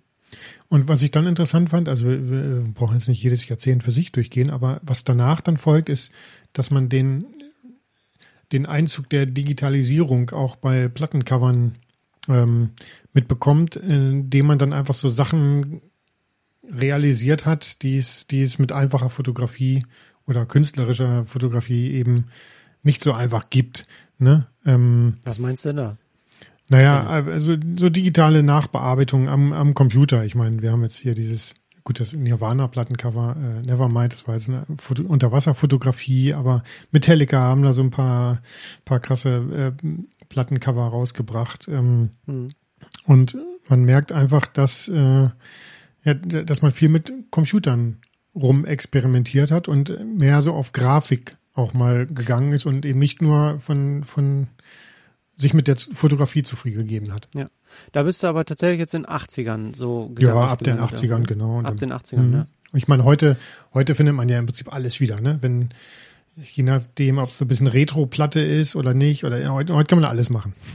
Na, ich glaube, das ist dem geschuldet, dass tatsächlich auch jeder Künstler sich individuell gestaltet. Man, Ja. man äh, muss man muss man oder will man sich an den anderen orientieren? Ich glaube, es gibt auch viel Individualismus da, wo man sagt, nee, mir gefällt genau dieses. Äh, mir fällt ein Plattencover ein von äh, äh, äh, Kid Rock. Mhm. Kid Rock hat ein Album rausgebracht, ähm, das ist nur schwarz mit einer, ist nur Schrift drauf, kein, kein Bild. Also es ist Mhm. auch ein toller Spruch drauf. Ähm, der gänzlich auf alle Grafiken verzichtet tatsächlich, aus einem gewissen Grund. Und das finde ich halt interessant. Und andere wiederum, die lichten sich dann selber ab, sind dann halt vielleicht auch in diesen 50er, 60er Jahren und Mhm. einer 50er, wo sie dann halt mit ihrem, mit ihrer Gitarre oder so irgendwo da drauf stehen. Aber das bewusst auch wählen heutzutage. Und was Wollen ich wir auch in noch der heutigen Zeit noch bleiben, weil ich habe mich auch mit heute beschäftigt. ja, das auch, da, äh, was ich nochmal sagen wollte, was dann spannend ist, dass dann so eine Zwischenzeit kommt zwischen, zwischen dem, was weiß ich, bis 2000 und heute, wo wir wieder da sind, wo äh. Vinyl mehr Verbreitung findet und man die eine oder andere Platte auch wegen des Covers schon gekauft hat. Ich meine, bei der letzten Folge hast du ja auch Ja, gesagt, ich- äh, die, diese Glamrock-Band, äh, die war definitiv ja, Ja. auch ein Coverkauf mit, ne? Aber Ja. spannend, wenn, wenn Musikstreaming eine größere Rolle spielt, dann hast du ja eigentlich immer ein kleineres Coverbild. Ne? Es muss auf so einem kleinen iPod, MP3-Player oder irgendwie auf dem Handy funktionieren, maximal. Vielleicht sogar noch kleiner, wenn du es gar nicht erst groß machst. Ne? Oder es finden andere Visuals statt bei Hm. Streamingdiensten. Aber dann kannst du natürlich auch, also was sollst du dir die Mühe machen, irgendwie so ein mega filigranes Cover. Ich hatte letztes Mal geredet über Okay Human von Weezer ja. so ein Wimmelbild, der, die Arbeit brauch, bräuchte man sich eigentlich gar nicht machen, wenn das irgendwie auf äh, vier mal vier Zentimetern so auf dem Bildschirm Ja, aber dargestellt Moment wird. mal. Ne? Jetzt nimm, ja, jetzt Moment mal. Äh, was hast du denn jeden Tag in der Tasche? Das ist dein Smartphone. Und im Smartphone, da hast du dann Spotify oder was auch immer auf. Und da habe ich auch in, in der Vorbereitung zugelesen, ähm, L&R oder LandDR, L&R, R, so, eine, äh, äh, eine, eine Plattform für Mastering Mhm. für Musik, für Musiker. Die haben da auch mal ähm, einen Bericht zu, zu erstellt und, und geguckt, ähm, wie wichtig ist es denn überhaupt noch in der heutigen digitalen Zeit so eine, so eine Cover zu, zu errichten, äh, zu erstellen. Und genau das ist es nämlich. Du klickst natürlich auch bei den Streamingdiensten auf einen Cover drauf. Und dann wird das größer. Wie groß wird das? Viermal, ist das 4 mal 4 Keine Ah, ist ein bisschen Klein. ist auch egal. Aber du siehst, das, was dann aufploppt, ist nicht mehr irgendein Booklet oder sonst was, sondern nur noch dieses Albumcover. Und ähm, in dieser Studie, die sie da äh, gemacht haben, Marktforschung Nielsen hat das gemacht, haben die rausgefunden, dass 14 Prozent aller Musikkonsumenten, 14 Prozent sind so Superfans von Ed Sheeran oder was auch, wem auch immer. So, die kaufen Musik. Jetzt kommt's aber, diese Superfans wiederum machen 34 Prozent aller Musikkäufe aus. Also von aller Musik, die Mhm. gehört wird im Stream oder in den Käufen, sind es 34 Prozent. Ähm, und da ist es natürlich sehr wahrscheinlich, dass dein Cover, wenn du eins erstellst, auch auf einer Streaming-Plattform irgendwo erscheint. Und 2015 war das schon jetzt hier acht Jahre her, waren es 317 Milliarden Streams, die irgendwo gelaufen sind über Apple. Ja, aber da spielt doch ein äh, Plattencover überhaupt keine Rolle. Da, also Ja, doch. bei den ganzen Doch, doch, Streams, doch. da ist, da ist, man geht immer mehr in Playlisten, dann hat eine Playlist irgendwie noch vielleicht ein Foto drauf oder eine Collage aus verschiedenen Plattencovern, die da so zusammengewürfelt drin sind. Aber wenn der Song, wenn der Song dargestellt wird, dann äh, hat das überhaupt nicht mehr diese Klammer, die so ein Plattencover hat von so einem Konzeptalbum vielleicht sogar. Mhm. Nein, das stimmt. Wo man sich wirklich Wenn- jetzt die Mühe macht, oh hier, steck mal 15.000 Euro in die, in die Erstellung von so einem Plattencover rein, macht doch keiner mehr. Naja, aber jetzt pass auf. Also zumindest keiner von diesen 13 Streaming-Bands. 300, ja gut, 317 Milliarden Streams 2015. Das heißt, es bedeutet auch 317 Milliarden Mal wurde ein Cover gezeigt. Irgendein Cover. Foto, Irgendeins, irgendwo. ist egal. Aber ähm, diese Masse an, und das war 2015, das war ja noch nicht mal dieser, der große Push, den wir jetzt Mhm. zur jetzigen Zeit haben. Und jedes Mal, wenn du dir einen Song anhörst und auf den Song klickst, geht ja ein größeres Bild auf. Das heißt, auch da siehst du in den meisten Fällen unser Logo zum Beispiel, Plattenpanorama. Das heißt, wohl überlegt haben wir uns das ja, dass uns das auch gefällt, dass wir uns damit identifizieren und die Musiker dann entsprechend ja auch. Das heißt, was bleibt in Erinnerung, wenn dann du äh, einen Titel von dem Album hörst? Da bleibt auch dieses Albumcover in klar. digitalen. Aber hast du das zum Beispiel eingeschaltet, dass wenn du auf Spotify Musik hörst, äh, dass da so kleine Clips ablaufen? Nee, die Clips habe ich nicht. Ich habe nur ein Bild. Ja, okay. Äh, Ich glaube, das kann Das- man ein- und ausschalten. Ich weiß auch nicht, wie das bei anderen äh, Streaming-Plattformen ist, aber ich, Naja, ich bin Verfechter diese- von, ich finde Albencover toll, aber äh, ich glaube, bei Musikstreaming spielt es halt nicht mehr so die Rolle, dass du, dass du irgendwo draufklickst, weil das Cover interessant aussieht. Das ist eher so Doch. eine Sache, die bei physikalischen Medien im, im Plattenladen irgendwie stattfindet, dass du beim Durchflippen siehst, oh, das sieht ja toll So, aus. ja, jetzt, ja, jetzt pass aber mal auf. Jetzt hast du dein Handy und schaltest da durch, hörst deine Lieblingsmusik, ne, deine Liste und irgendwo wird dir dann auch, oder du setzt dich irgendwo durch oder suchst irgendwas und dann siehst du dieses kleine Bildchen da und das spricht dich irgendwie an, klickst da mal drauf, weil du sagst, oh, ja, okay, mal gucken. Und das, diese Wiedererkennung dann, wenn du in den Plattenladen gehst, sagst du, oh Mensch, habe ich gehört. Also es spielt schon eine Rolle, glaube ich, dass man sich in den Streaming-Plattformen ein Cover, ein, ein Wiedererkennungswert ähm, äh, bereitlegt, dann, um dann später die KäuferInnen wieder im Plattenladen zu kriegen. Interessante Weil- Theorie, glaube ich aber nicht. Ich schon.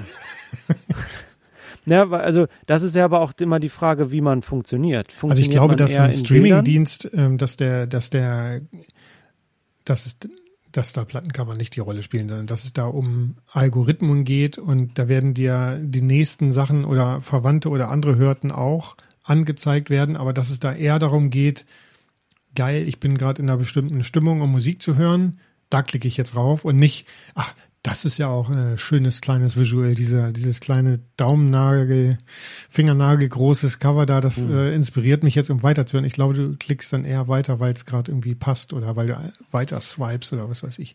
Pass auf, ich lese dir mal was vor. Ja. Also, das ist jetzt hier von äh, L-A-N-D-R Blog. LAN, L&R nenne ich es jetzt einfach mal. Das ist diese äh, äh, äh, Mastering-Plattform für Musiker.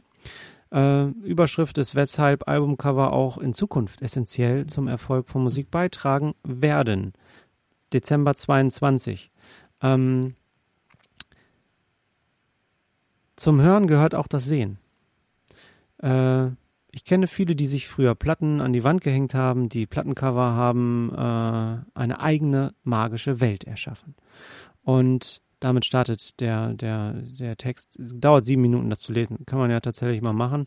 Ähm, will ich jetzt aber nicht alles vorlesen. Und ähm, die Quintessenz ist daraus eben auch diese Zahlen, die ich eben schon genannt habe, mit den 14% der Käufer und 34% Fans und all sowas, ähm, dass der Tod des Albums, den haben sie auch beschrieben, dass halt tatsächlich mehr Einzeltracks wichtiger werden als die Alben an sich, aber dass in der Playlist, äh, if, dieser Playlisten-Effekt, den du auch benannt hast, Ja. ne, dass da tatsächlich mehr äh, Streams als Einzeltitel gehört werden und das Album eher in, in den Hintergrund geht. Ähm, und Alben eben einfach seltener komplett von vorne bis hinten durchgespielt werden, ähm, kommt jetzt das, was ich eben genannt habe, also diese Theorie, ähm, dass tatsächlich dieses Albumcover wichtig ist, um diesen Wiedererkennungswert zu haben, weil wir, ne, du und ich, wir, wir mögen ja auch das, das Erleben, dieses, dieses Sehen und Fühlen, also das haptische Gefühl von etwas in der große Hand zu haben. Freunde des Albumcovers. kaufen wir sowas auch. Und Ja. diese Theorie basiert darauf von, von der Plattform, dass ähm, sich Cover trotzdem noch verkaufen, dadurch, dass sie als Plattform in Streaming-Diensten angezeigt werden. Ähm, weil es, jetzt kommen die 34 Prozent dieser Fans wieder, weil ein Fan, der auf einer Streaming-Plattform äh, Musik hört, der wird heutzutage auch in einen Plattenladen gehen und sich was Haptisches kaufen wollen. 34 Prozent aller, ne, die anderen, die hören nur online, aber wir, die wir zu den 34 Prozent gehören, wir gehen auch in Plattenladen und werden, und wenn es unterschwellig ist, beeinflusst von den Covern bei Spotify und Co. Das glaube ich ganz, ganz stark. Und das ist ein langsamer Schritt, der sich da entwickelt. Aber ähm, Ich glaube, die beschreiben es so, dieses Cover ist so ein, so ein Kumpel für Musiker, der die Musiker weiterhin begleitet. Wie der High von H-Blocks. Das ist aus den 90ern und die nehmen es heute noch mit rein. Ja, nice try. Aber ich glaube, um nochmal ab, also abschließend zu diesen Streaming-Plattformen, ich glaube, Ja, okay. dass, dass das sehr wohl so ein Marketing unterstützendes Instrument ist, um Aufmerksamkeit zu erregen. Natürlich, du musst, du willst ja, du willst ja diesen Klick haben als Künstler oder als Playlistenanbieter und du willst natürlich äh, ich meine, Netflix macht das auch. Der, je, nach, je nach User oder je nachdem, ob es funktioniert hat, wechseln die auch mal diese kleinen Thumbnail-Bilder durch, weil sie wollen, dass du jetzt diesen, diese Netflix-Eigenproduktionen dir anguckst. Und wenn das eine ja. Bild nicht funktioniert, dann probieren sie halt ein komplett anderes. Du denkst, hä, was ist denn das für ein Film? Ist der neu? Nee, ist der gleiche Film, nur komplett anderes Thumbnail. Und Ja, ich glaube, dass das als Marketinginstrument, um Klicks in Streaming-Plattformen zu erzeugen, auch genutzt wird. Aber Ja, also, also, es ja, gibt definitiv, recht, ähm, wenn wir, wenn wir nochmal, ich möchte mal hier, also Thema kultureller Einfluss, ja, also was, Mhm. ähm, ich habe, also eins meiner Lieblingsplatten, Plattencover ist äh, definitiv hier dieses berühmte Abbey Road Cover von den Beatles, was ja, was ja dann sofort so zu so einer Art Pilgerstätte geworden ist, ne? Ich meine, ich war Mhm, noch nicht mhm. da, aber ich, ich würde auch so ein Foto nehmen, wie ich da über den Zebrastreifen laufe. Aber wie verrückt, da dass sie das so als Plattencover rausgebracht haben und dann auf einmal diese völlig generische englische Straße zu, zu so einem Ort geworden ist, wo man hin will. Ja. Ich kann, äh, kleine Anekdote, nur Mhm. empfehlen, äh, hier James Corden, amerikanischer wie Moderator, Ja. mit Paul McCartney zusammen in seinem Carpool Karaoke, was er da immer macht, Mhm. der ist mit äh, Paul McCartney dahin gefahren. Mhm. Und Paul McCartney hat auf dieser Tafel, die da an der Mauer irgendwo eingemauert ist, auch unterschrieben und all sowas. Ja. Und hat dann so ein Geheimkonzert, ob es wirklich geheim war oder nicht, in so einer Bar um die Ecke gespielt. Das war natürlich alles durchgeplant, ne? Ja, ja. Aber ähm, diese Folge, es dauert auch irgendwie 30 Minuten, also länger als sonst, sehr zu empfehlen. Paul McCartney und James Corden gehen genau dahin und auch so, oh ja, ich unterschreibe da jetzt auch mal einfach, ne, weil alle sich da verewigt haben, also alle Fans. Ja. Und Paul McCartney auch sagt, geil, ich schreibe da auch drauf. Oder das ist ein Lieblingscover von dir oder allgemein bist du da jetzt? Nö, ist, ist, also ich zählt nicht zu denen, die ich gleich mal so exemplarisch Okay, nennen will, dazu nicht, aber ich wollte nur so allgemein sagen, wie was für einen Einfluss so ein Plattencover haben kann. Ne? Von der, ja, weil das ja eine Bewegung und ich glaube auch anfänglich heutzutage ist es, glaube ich, weniger geworden. Gut, Beatles sind immer noch mal speziell vom Hype her, aber damals, glaube ich, war die Straße da schon voll. Die Als- auf jeden Fall. Ich glaube auch, dass die heute noch voll ist. Oder hier The Clash, London Calling. Ne? Das, das Mhm. ist ja diese Bühnenszene, wo, wo er diese Gitarre äh, so ein bisschen zerschmettert, ist ja auch so ein Sinnbild aus der damaligen Zeit äh, und eben auch politische, soziale Botschaften transportiert in einem, in diesem Cover. Ne? Wurde Ja, auch Moment mal. das Cover Aber wurde ja auch oft genug so gecovert mit diesen beiden Schriftzügen von Elvis und hier und da. Äh, von Das- Elvis, genau, ja, ja, genau. Ist dann Ja. nochmal wieder aufgenommen und das wurde von anderen Bands ja auch nochmal, was weiß ich, 20, 30 Versionen davon gibt es bestimmt. Ähm, aber cool, das so auch mal wieder aufzunehmen, also ein Cover covern, wo so Clash Ja, einfach klar, gesagt haben, so, das so eine nehmen wir jetzt und wir zerschmettern jetzt diese Gitarre und machen da mal so eine Gegenbewegung draus. Ne? Ja, klar. Ja, wobei eine Gegenbewegung, aber trotzdem ja inspiriert durch Elvis. Das heißt, Richtig. eine Band, die du nicht mit Elvis in Verbindung bringst, Ja. trotzdem Elvis inspired. Genau, und zwar nicht Musik, sondern Plattencover äh, inspiriert. Ne? Es ist schon geil. Genau. Richtig. Ja. Ja, ja. Also, ja, Ja, Bitte. Ich, ich, ich, wollen, wir, wollen wir ein paar Sachen zeigen, die uns, die Wir wollen uns mal so positiv, Sachen- negativ aufgefallen sind? mach mal, fang mal mit deinem Positiven an. Ich würde gerne Positives von dir sehen. Also du, willst, du, du willst dann die Folge negativ schließen? nein. Wir fangen mit negativ an. Ja, okay. Very great. Great Okay, idea. Also pass auf, ich habe das schon, ähm, äh, hab das schon gesagt, das sind jetzt nicht die definitiven schlechtesten oder hässlichsten oder schönsten. Ich habe einfach, ich bin durch meine Sammlung durchgegangen und äh, das sind, das sind viele, ja. Ähm, ich habe es aber jetzt auch nicht übertrieben. Ich, will einfach so ein paar Sachen zeigen, wo ich dachte, äh, was soll das denn? Oder geil. Genau, auch an die, die Hörenden draußen. Ja. Wir, das ist unsere persönliche Einstellung. Wenn wir jetzt eine Platte nennen, wo wir sagen, das Cover, das finden wir scheiße oder nicht schön, einfach für uns nicht ansprechen. Das ist eine persönliche Empfindung und hat auch nichts mit der Musik zu tun. Also die Nein. Musik kann nach wie vor sehr gut sein. Es geht rein um das optische Gefühl zu diesem Bild, was Genau. man auf dem Cover sieht. Wie gesagt, ich habe Ja. die Platten gekauft, ich habe dafür Geld ausgegeben, trotz des Covers. Ne? Ja. Und es ist auch definitiv nicht, äh, ich habe da jetzt keine zwei Wochen mit verbracht und äh, überlegt, ah, mache ich jetzt das oder das. Äh, Es kann sein, dass ich noch ein hässlicheres oder schöneres finde. Aber Mhm. ich möchte mal eins zeigen hier von der Band, die ich sehr schätze, Calexico. Mhm. Feast of Wire. Das hier geht sogar noch. Also da sitzt, äh, da sitzt eine Frau auf ihrem Skateboard, äh, so ein bisschen Illustration.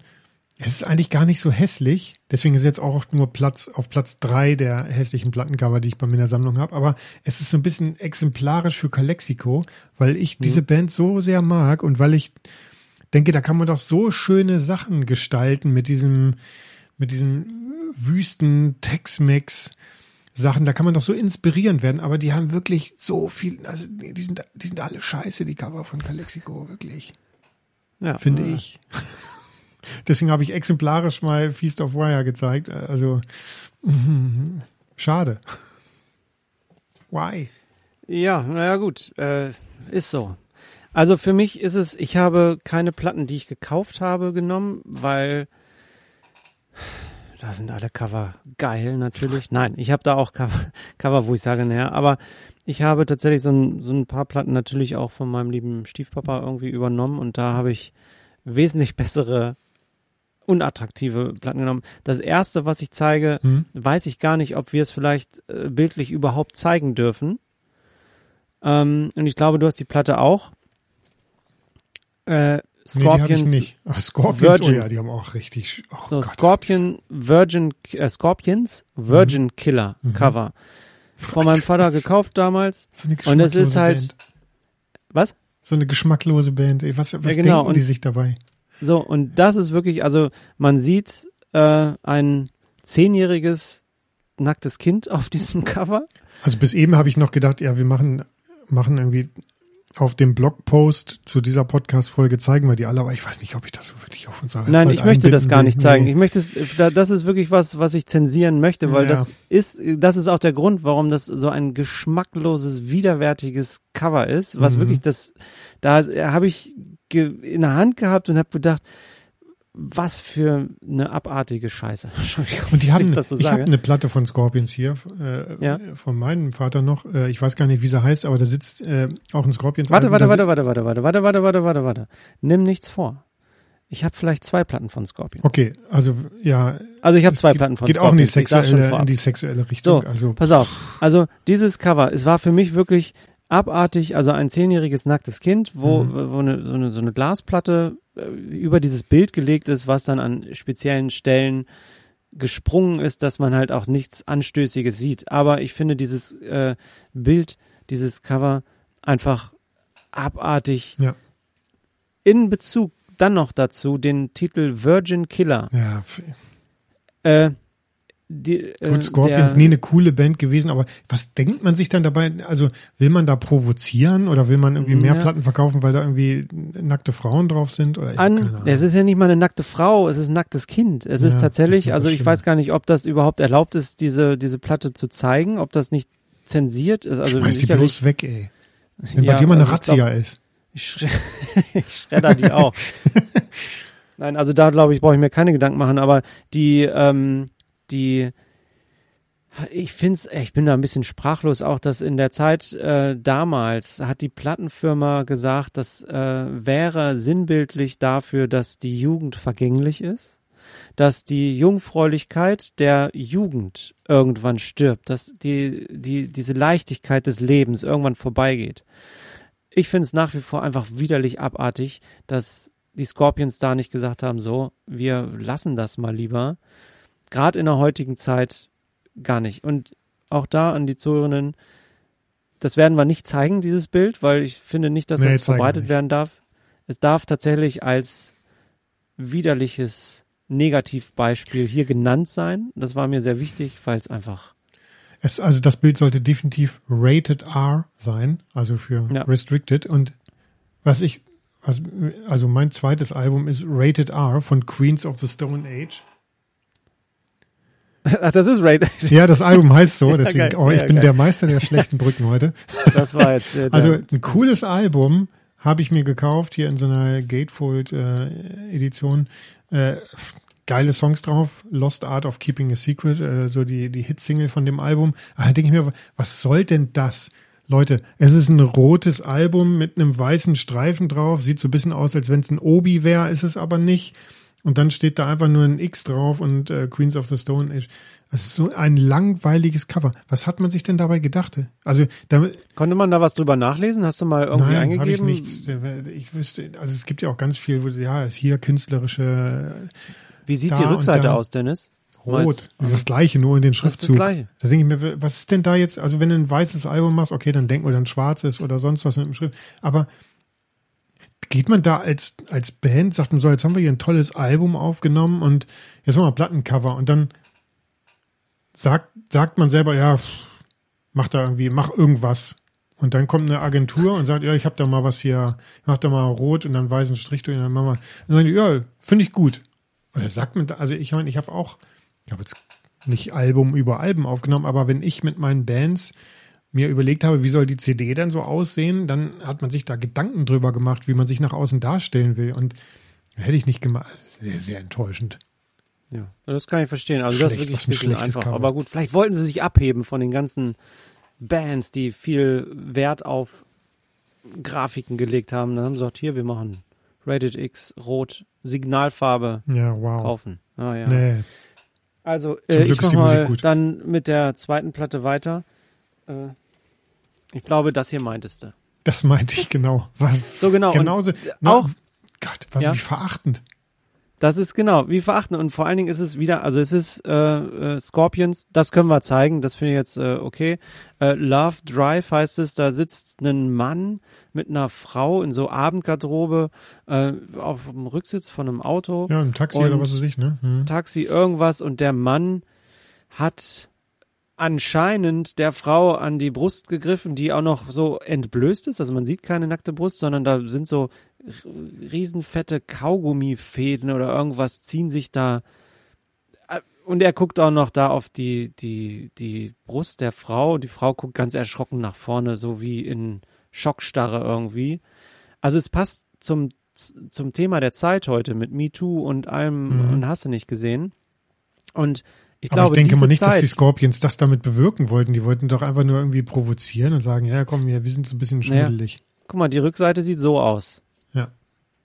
Also es ist schon eine nackte Brust sieht man, ist okay, gibt's heute auch noch, ne? Das ist tatsächlich, äh, ich denke da an Bloodhound Gang, Show Us Your Hits, wo tatsächlich auch eine äh, halbnackte Frau sehr äh, das T-Shirt sehr hochzieht. Mhm.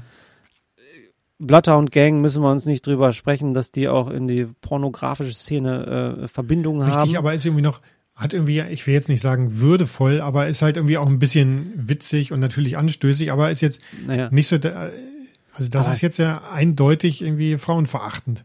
Genau, und das ist tatsächlich oh, sogar aus Hannover gemacht hier. Scorpions Was PO ein Box Scheißbild, 3000 Hannover 1. Das ist ja von, ich gucke gerade, von wann das hier ist. 78, Dezember 78. Also es ist auch die Zeit, wo halt die Hochburg der Machos da war. Also da ging's, äh, ja, es war halt so die Zeit. Aber dieses Cover für mich, Scorpions zweimal richtig schlecht abgeschnitten, einfach, Ja. einfach Frauen und Kinder verachtende Mist, den die da gemacht Mist, haben. Mist. Pass auf, ich will, mal, ich will mal ein bisschen witzig werden. Also jetzt wirklich ein Plattencover, wo Ja, ich gedacht habe, was, was zur Hölle. Also ich mag Udo Lindenberg ja sehr gerne. Ne? Ja, Udo ist. Jetzt zeige ich dir das Album Keule von ihm. das habe ich ja noch nie gesehen. Geil, Keule. Geil. Ey, was hat der denn? Album. Der hat Brusthaare bis zum Bauch. Der ist ja, Ja, von 82. Also pinkes, pinkes Cover, dann in schwarz-weiß, äh, Udo Lindenberg mit einer Fellunterhose bekleidet und mit so Fellstiefeln auf einem Stein stehend mit einer Holzkeule. Also er sieht aus wie ein Neandertaler. Dazu noch so ein aufgeklebter Vollbart und dann oben, ich meine, auch damals hat er schon sehr wenig Haare auf dem Kopf gehabt. Hat er wahrscheinlich seinen Hut mal kurz abgesetzt, aber die wenigen Haare so nach vorne gekämmt. Also sieht aus wie ein Neandertaler, sehr stark behaart, aber auch zusätzlich noch auf der Schulter so Haare aufgemalt. Keule. Ist natürlich ein bisschen witzig. Keule ist auch, ist auch überhaupt nicht anzüglich, ja. aber wie, wie cool, dass er sich da so abbilden lässt, also wie selbstironisch. Ich weiß nicht, meint er das dann selbstironisch oder ist es einfach nur so, äh, Keule? Ich glaube, ich, glaube nicht, dass der das, dass der sagt, ich mache mal ein witziges Cover. Ich glaube, es ist einfach nach Keule, so als Spruch, mhm. war ja, war ja ein Musiker, der sehr viel mit Lyrik rumgespielt hat und mit Wortwitzen, gerade was Personen anbetrifft. Ja. Und was passt zu Keule? Ja, ein Neandertaler mit Keule. Ja, komm, Udo. Ja. Naja, er wollte ja immer anecken. Also das, was ein das Auffallen Cover. anecken. Ja, das ist, habe ich noch nie gesehen. Geil. War ein Coverkauf von mir. Obwohl, oder War ein Coverkauf von dir tatsächlich? Verrückt. Ja, für zwei Euro, aber äh, ich liebe halt Udo Lindenberg. Ich, ja, Udo, also ich muss auch sagen, Udo Lindenberg ist für mich wirklich ein fantastischer Musiker, hat nicht nur gute Lieder gemacht, die ich gut Nein. finde, aber insgesamt auch, äh, da teilen wir, teilen wir eine, eine Meinung. Äh, ich habe jetzt ein Cover rausgesucht, was tatsächlich eigentlich ganz cool ist, aber es nervt mich tierisch in meinem Plattenschrank. Okay. Es nervt dich. Ja, es nervt. Ich weiß warum. The Rolling Stones Sticky Fingers. Meine Güte, was, also fantastisch geil. Es ist, es gibt das auch als Aufdruck, Sticky Fingers mit dem Reißverschluss. Ich habe das im Original mit richtigem Zipper-Reißverschluss. Es macht alle anderen Platten, die da dran stehen, kaputt. Du kannst, und das ist natürlich vielleicht auch wieder ein Alleinstellungsmerkmal, vielleicht wollten sie das auch, du kannst es nur alleine irgendwo hinstellen, mhm. weil es sonst einfach Abdrücke in die anderen Schallplatten ja. macht. Wen das nicht stört. Kannst du zum Beispiel so ein Scorpions-Album davor stellen. Ja, geil, stimmt, hast du recht. Äh, das, so vorne und hinten dazwischen. Also, Sticky Fingers von Rolling Stones, ja. für mich tatsächlich ein gut durchdachtes Cover, ja. Aber scheiße umgesetzt mit diesem echten Reißverschluss, dass der die anderen Platten kaputt macht. Musste, musste halt irgendwie nach vorne stellen, dass jeder sieht. Naja. Also wollen wir mal ja. ein bisschen positiv werden. Ähm, ich liebe Radiohead und Kid A ist eins meiner eins meiner Lieblingscover. das hier ist eine leicht abgewandelte Version, weil es Kid Amnesia ist, was ja so ein Reissue von Kid A und der Schwesterplatte mhm. Amnesiac ist. Aber was da jetzt, was ist, was gefällt dir da so? Ja, also ich liebe diesen, ich liebe diese Schriftart, die Radiohead Schriftart. Mhm. Und dann, ähm, man sieht ja, man sieht vorne, also es ist so eine, es ist digital erstellt. Da hat Tom York mit einem Künstler zusammen sehr viel, ähm, gibt es auch sogar ein Bildband dazu, ähm, sehr viel rumexperimentiert, was so Mash-ups von Fotos, Computer, also so wirklich raw Computergrafiken angeht, ähm, Kopier-, Repliziertechniken und man sieht halt so angedeutet eine Landschaft mit, mit den mit äh, geradlinigen Gräben, Wegen, Zäunen und im Hintergrund Berge, Berggipfeln, äh, oben, äh, ja, oben ein bisschen Feuer. Also es ist halt abstrakt, aber es ist so ein bisschen störend, wie dieses ganze Al verstörend auch wie dieses ganze Album. Also ähm, äh, ich rede über Kid A auch nochmal in der, in der Folge. Aber mhm. du hörst es dir an und das verstört dich. Und genauso ist es bei dem Cover. Es ist irgendwie so, hä? Was? Aber es ist definitiv, man kann sich drin verlieren in diesen Landschaften. Man versucht da ja. Muster zu finden. Und es ist einfach, ich kenne jetzt halt die Hintergrundgeschichte, weil ich mir diesen Bildband dazu gekauft hatte. Aber es ist, hat sich da so viel Mühe gegeben. Äh, es ist so, also, ja, so, so viel Kreativität steckt da drin. Da gibt's halt hunderte oder Dutzende von Abwandlungen davon und da hat man sich irgendwann für diese Sache entschieden und diese spezielle Radiohead-Schriftart, die sie ja bis heute beibehalten haben, die ist, ja, ist Wiedererkennung. Ja, toll. Ja, schön, schön, schön. Ich habe, ah, ich habe gemerkt, ich habe eine ne, ne Platte, fast zwei, zwei Platten, glaube ich, aus den tollen Covers, die ich schon mal hier hatte. Mhm. Also Es spielt aber keine Rolle. Ich habe hier jetzt covermäßig Imagine Dragons Night Visions. Toll. Tolles Cover, wo man einen Jungen sieht, der auf so einem Steinberg steht mit so einer Treppe irgendwie und so ein Gefällt mir schöner, auch sehr gut, ja. wolkenbehangener blauer Himmel. Ja, gefällt Das mir sehr gut. erstmal, das hat mich angesprochen, fand ich toll, Ja. erstmal schön. Und das Schöne daran ist jetzt, warte, ich mache mal hier ein bisschen Platz. Ähm, das hier kann man rausnehmen. Das ist einfach so eine Mhm. dicke Pappe, die wirklich äh, das Bild hat. Und dahinter versteckt sich das gleiche nochmal, vermeintlich. Aber es zeigt genau den gleichen Jungen, nur von hinten. Mhm. Das heißt, ähm, auch hier diese Steintreppe ist jetzt anders. Also Mhm.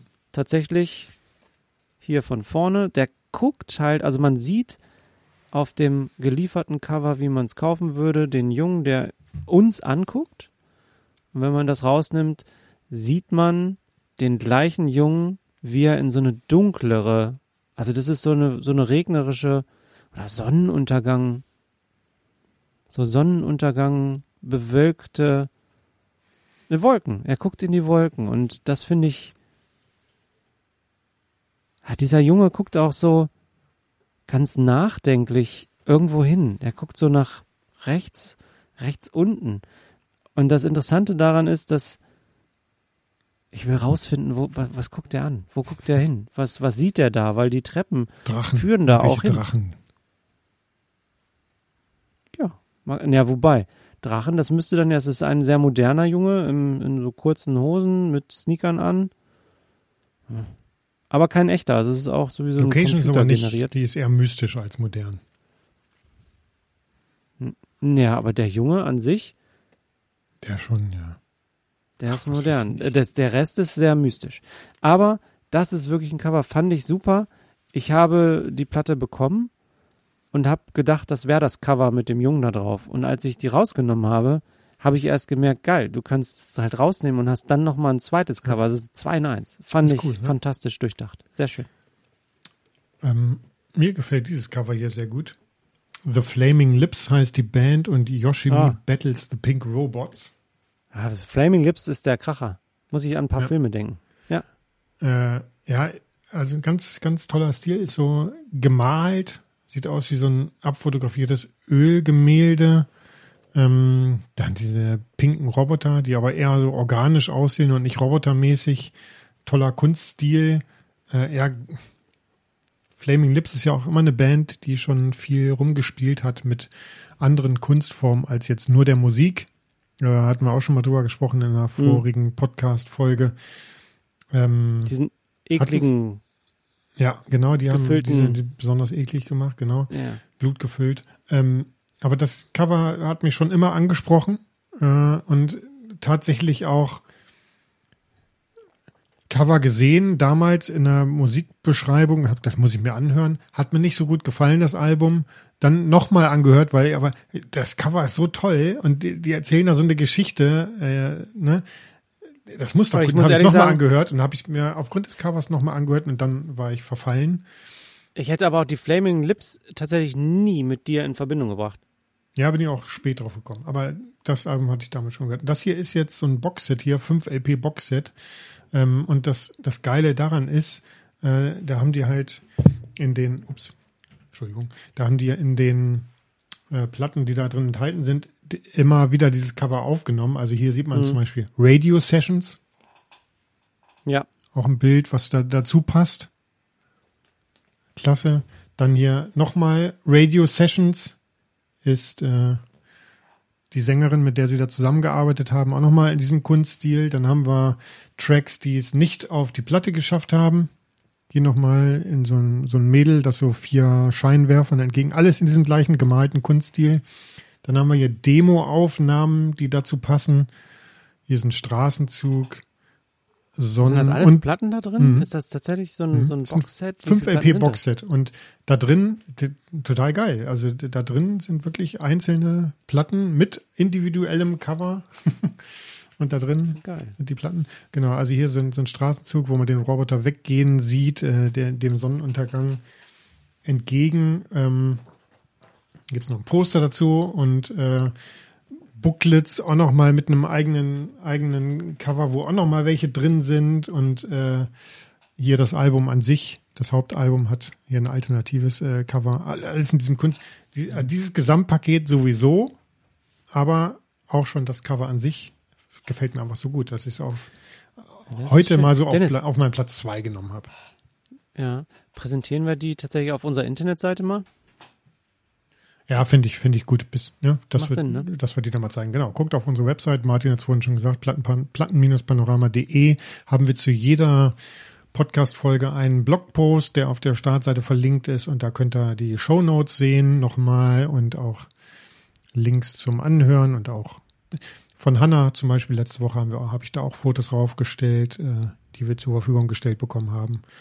Und äh, noch ein paar Sachen verlinkt. Genau. Auf Instagram haben wir mehr oder weniger ein Bild benutzt. Ähm, mein zweites Cover, was mir sehr gut gefällt, ähm, die Platte habe ich auch schon mal vorgestellt. Auch wieder der Interpret, hatte ich heute schon mal gesagt, M83. Aber dieses Cover, ähm, du siehst äh, M83, Hurry Up, We're Dreaming. Ich hatte das schon mal als Lieblingsplatte genannt. Ja. Aber dieses Cover, es ist fantastisch. Man sieht, ich habe äh, in den Händen eine 10 Years Anniversary Version. Man sieht hier so einen Jungen und ein Mädchen. Der Junge hat so einen, so einen Furry-Anzug an. Mit so einer Maske irgendwie da oder so ein, so ein, so ein Ganzkörperanzug als äh, ähm, ja, auch so ein Fantasy-Anzug äh, an. Und die junge Frau lehnt ihren Kopf auf die Schulter von dem, dem Jungen. Die sitzen in so einem, naja, ich sag mal, wie so ein Ikea eingerichtetes äh, Präsentationszimmer. Da sind äh, kleine Bücherregale hinten an der Wand. Ähm, sehr verspielt mit vielen ähm, Accessoires in den Regalen drin. Und also man kann sich in diesem Albumcover verlieren. So ein schön eingerichtetes kleines Ikea-Zimmer. Hier ist so eine, also eine Kakerlaken. Also es ist viel zu entdecken. Das Schöne daran ist, und jetzt kommt's, warum ich das so toll finde, weil zehn Jahre ist dieses Bild her. Die Originalschallplatte waren genau die gleichen Models, Darsteller von den, also die in, äh, in klein, beide, in der gleichen Pose in einem Kinderzimmer. Ein bisschen dunkler, also die sind jetzt immer noch zusammen, gleiche Pose und aber in einem anderen Zimmer. Da saßen sie auf dem Sofa, da waren dann überall Kuscheltiere und so ein Ikea-Regal auch im Hintergrund, äh, wo, wo das sehr kindlich war. Und genau zehn Jahre später haben sie genau das gleiche nochmal nachgestellt, aber die sind anscheinend immer noch zusammen. Das heißt, diese Reise durch die Musik geht auch noch weiter. Das finde ich halt sehr schön, dass sich ein Musiker die gleichen Menschen nochmal zum Cover nimmt, die gleich gucken, auch die gleiche Pose haben, was eine Art von Beständigkeit mir vermittelt. Finde ich toll. Ich mache die dritte und letzte schlechte Überleitung. Beständig waren auch immer Iron Maiden in ihren Plattencovern, weil sie ja eigentlich immer Eddie vorne drauf haben. und ein Album, das muss ich auch nochmal vorstellen als Lieblingsalbum, aber ich habe da so viele Stunden drauf geglotzt. Jetzt bin ich gespannt. Power Slave. Ja, Ich finde auch das beste Iron Maiden Album. Ähm, in diesem Fall ist Eddie hier als äh, Sphinx vor einer Pyramide dargestellt. so ein bisschen, ja, okay. Ich, ich finde es so geil. Ähm, weil auch so viele Details äh, da sind. Also klar, es ist irgendwie eine Sphinx, aber es ist eindeutig äh, der, der Eddie-Kopf. Ähm, hinten drauf ist der Blick aus der Pyramide heraus. Da drin sieht man so ein paar Hieroglyphen und so Wandzeichnungen und den Blick äh, Sonnenuntergang auf den Nil. Aber Versuch das nochmal näher ranzuhalten. Ich würde gerne den Kopf von der Sphinx mal sehen. Nee, der ist Vorderseite. von. Vorderseite. Ja, okay, hier zeige ich nochmal. Ah, ja, okay. Ja, ja, ja, ja. Eddie. Ja, ist Eddie, ist Eddie. Hm? Hm? Und hier auf der Rückseite liegt er in dem Sarkophag. Ja, okay. Ja, ist halt äh, der- dieses äh, ich, Eine Gottheit. Ja, ist aber ist ein geiles Cover. Ich habe mir ja, also ich habe mir auch die Texte mit mitgelesen. Da äh, werden ja auch viele Geschichten erzählt. Also ähm, nicht zuletzt hier dieses äh, Rhyme of the Ancient Mariner, dieser über zehnminütige Track, wo man einfach mitlesen muss. Aber immer wenn ich nicht mhm. mitlesen musste, irgendwo habe ich mir dieses Cover angeguckt. Ich finde es einfach, wie gesagt, kein Anspruch auf, ob das wirklich das geilste Cover überhaupt oder für mich ist, aber es ist ein Cover, was ich beim Durchblättern gedacht habe, ja, de definitiv eins meiner Lieblingsplattencover. Ja. Ich komme jetzt zu einem Lieblingscover und einer Lieblingsband. Die Fantastischen Vier. Captain Fantastic. Äh, es zeigt erstmal hier ein Hype-Sticker und so weiter. Das kann ich mal wegmachen. Ähm, so ein Universum. Erstmal finde ich das eh interessant, einfach die, das Weltall, den Weltraum tatsächlich zu sehen, da kann, da könnte ich mich schon drin verlieren in den ganzen Sternen und also was. Ich mag das, äh, mich da zu verlieren. Und das Schöne an diesem Cover ist jetzt tatsächlich, dass hier in der Mitte äh, ist so ein so ein Rechteck, so eine so eine äh, ja ein Rechteck und ein Loch. Das heißt, hier hinter ist Stoff. Das ist äh, tatsächlich Stoff und diesen Stoff das ist ein Stück Bühnenvorhang, ne? Kann ich rausnehmen ja. und habe dann hier einen echten Bühnenvorhang. Dahinter ist jetzt halt dann. Ja, war eine geile Platte. Idee damals, ja. Aber es ist halt die geile Idee und es ist auch auf dem Hype-Sticker vorne drauf, dass hier halt ein Stück echter Bühnenvorhang drauf ist. Und ich glaube es sogar, weil man sieht so ein bisschen Dreck hinten noch. Die werden das schon gewaschen haben, aber man sieht irgendwie, ja. Außerdem war ich bei der Tour dabei. Ich habe den Vorhang in echt gesehen. Der sah so aus. Und ich ich, äh, die Fantastischen Vier sind vertrauenswürdig und Captain Fantastic Tour. Ja. Ähm, Finde ich auch nachhaltig, dass sie den Vorhang nicht einfach wegwerfen, sondern mhm. sagen, Mensch, nee, den verwerten mhm. wir in diese Doppel-LP, Gatefold-Cover. Einfach fantastisch. Ja, ist cool. Der Captain Cover. von den Fantastischen Vier. Fand ich eine tolle, tolle Idee. Ja. Damit wären wir am Ende der heutigen Folge. Danke, dass ihr bis jetzt zugehört habt oder vielleicht ein paar Kapitel übersprungen habt, vielleicht auch. Aber Martin, mir hat's, mir hat's wie immer Spaß gemacht und wir freuen uns, wenn ihr uns auf den diversen Podcast-Plattformen anhört, abonniert, uns vielleicht sogar eine sehr gute 5-Sterne-Bewertung da lasst oder jemandem anderes davon erzählt, dass es hier einen Podcast gibt, dem man gerne zuhört. Genau. Follower können wir gebrauchen. Äh, alles Mögliche an auch Zuschriften. Gebt uns Wünsche, gebt uns Kritik, Feedback über unsere Internetseite, findet da unsere Kontaktdaten. Ja. Ähm, kontakt at plattenpanorama.de platten-panorama.de. Guckt auf der Internetseite nach, äh, in den Show Notes. Da findet ihr auch äh, eine Möglichkeit, mit uns in Kontakt zu treten. Seid ihr Musikerin oder Musiker oder wollt es, wollte berühmt werden? Wollt es werden. meldet euch bei uns. Äh, und wir können gemeinsam Follower sammeln. Ich äh, würde mich freuen, wenn mehr und mehr Leute auch von uns hören. Und ähm, bin dankbar für jedes gute Wort, was ihr über uns verliert da draußen. Genau. Ich bin mal gespannt. Ich weiß es jetzt noch gar nicht ganz genau, ob unsere nächste Folge schon wieder einen Gast hat. Ich glaube ja. Ähm, oder ob wir beide nochmal alleine da sind. Lasst euch überraschen.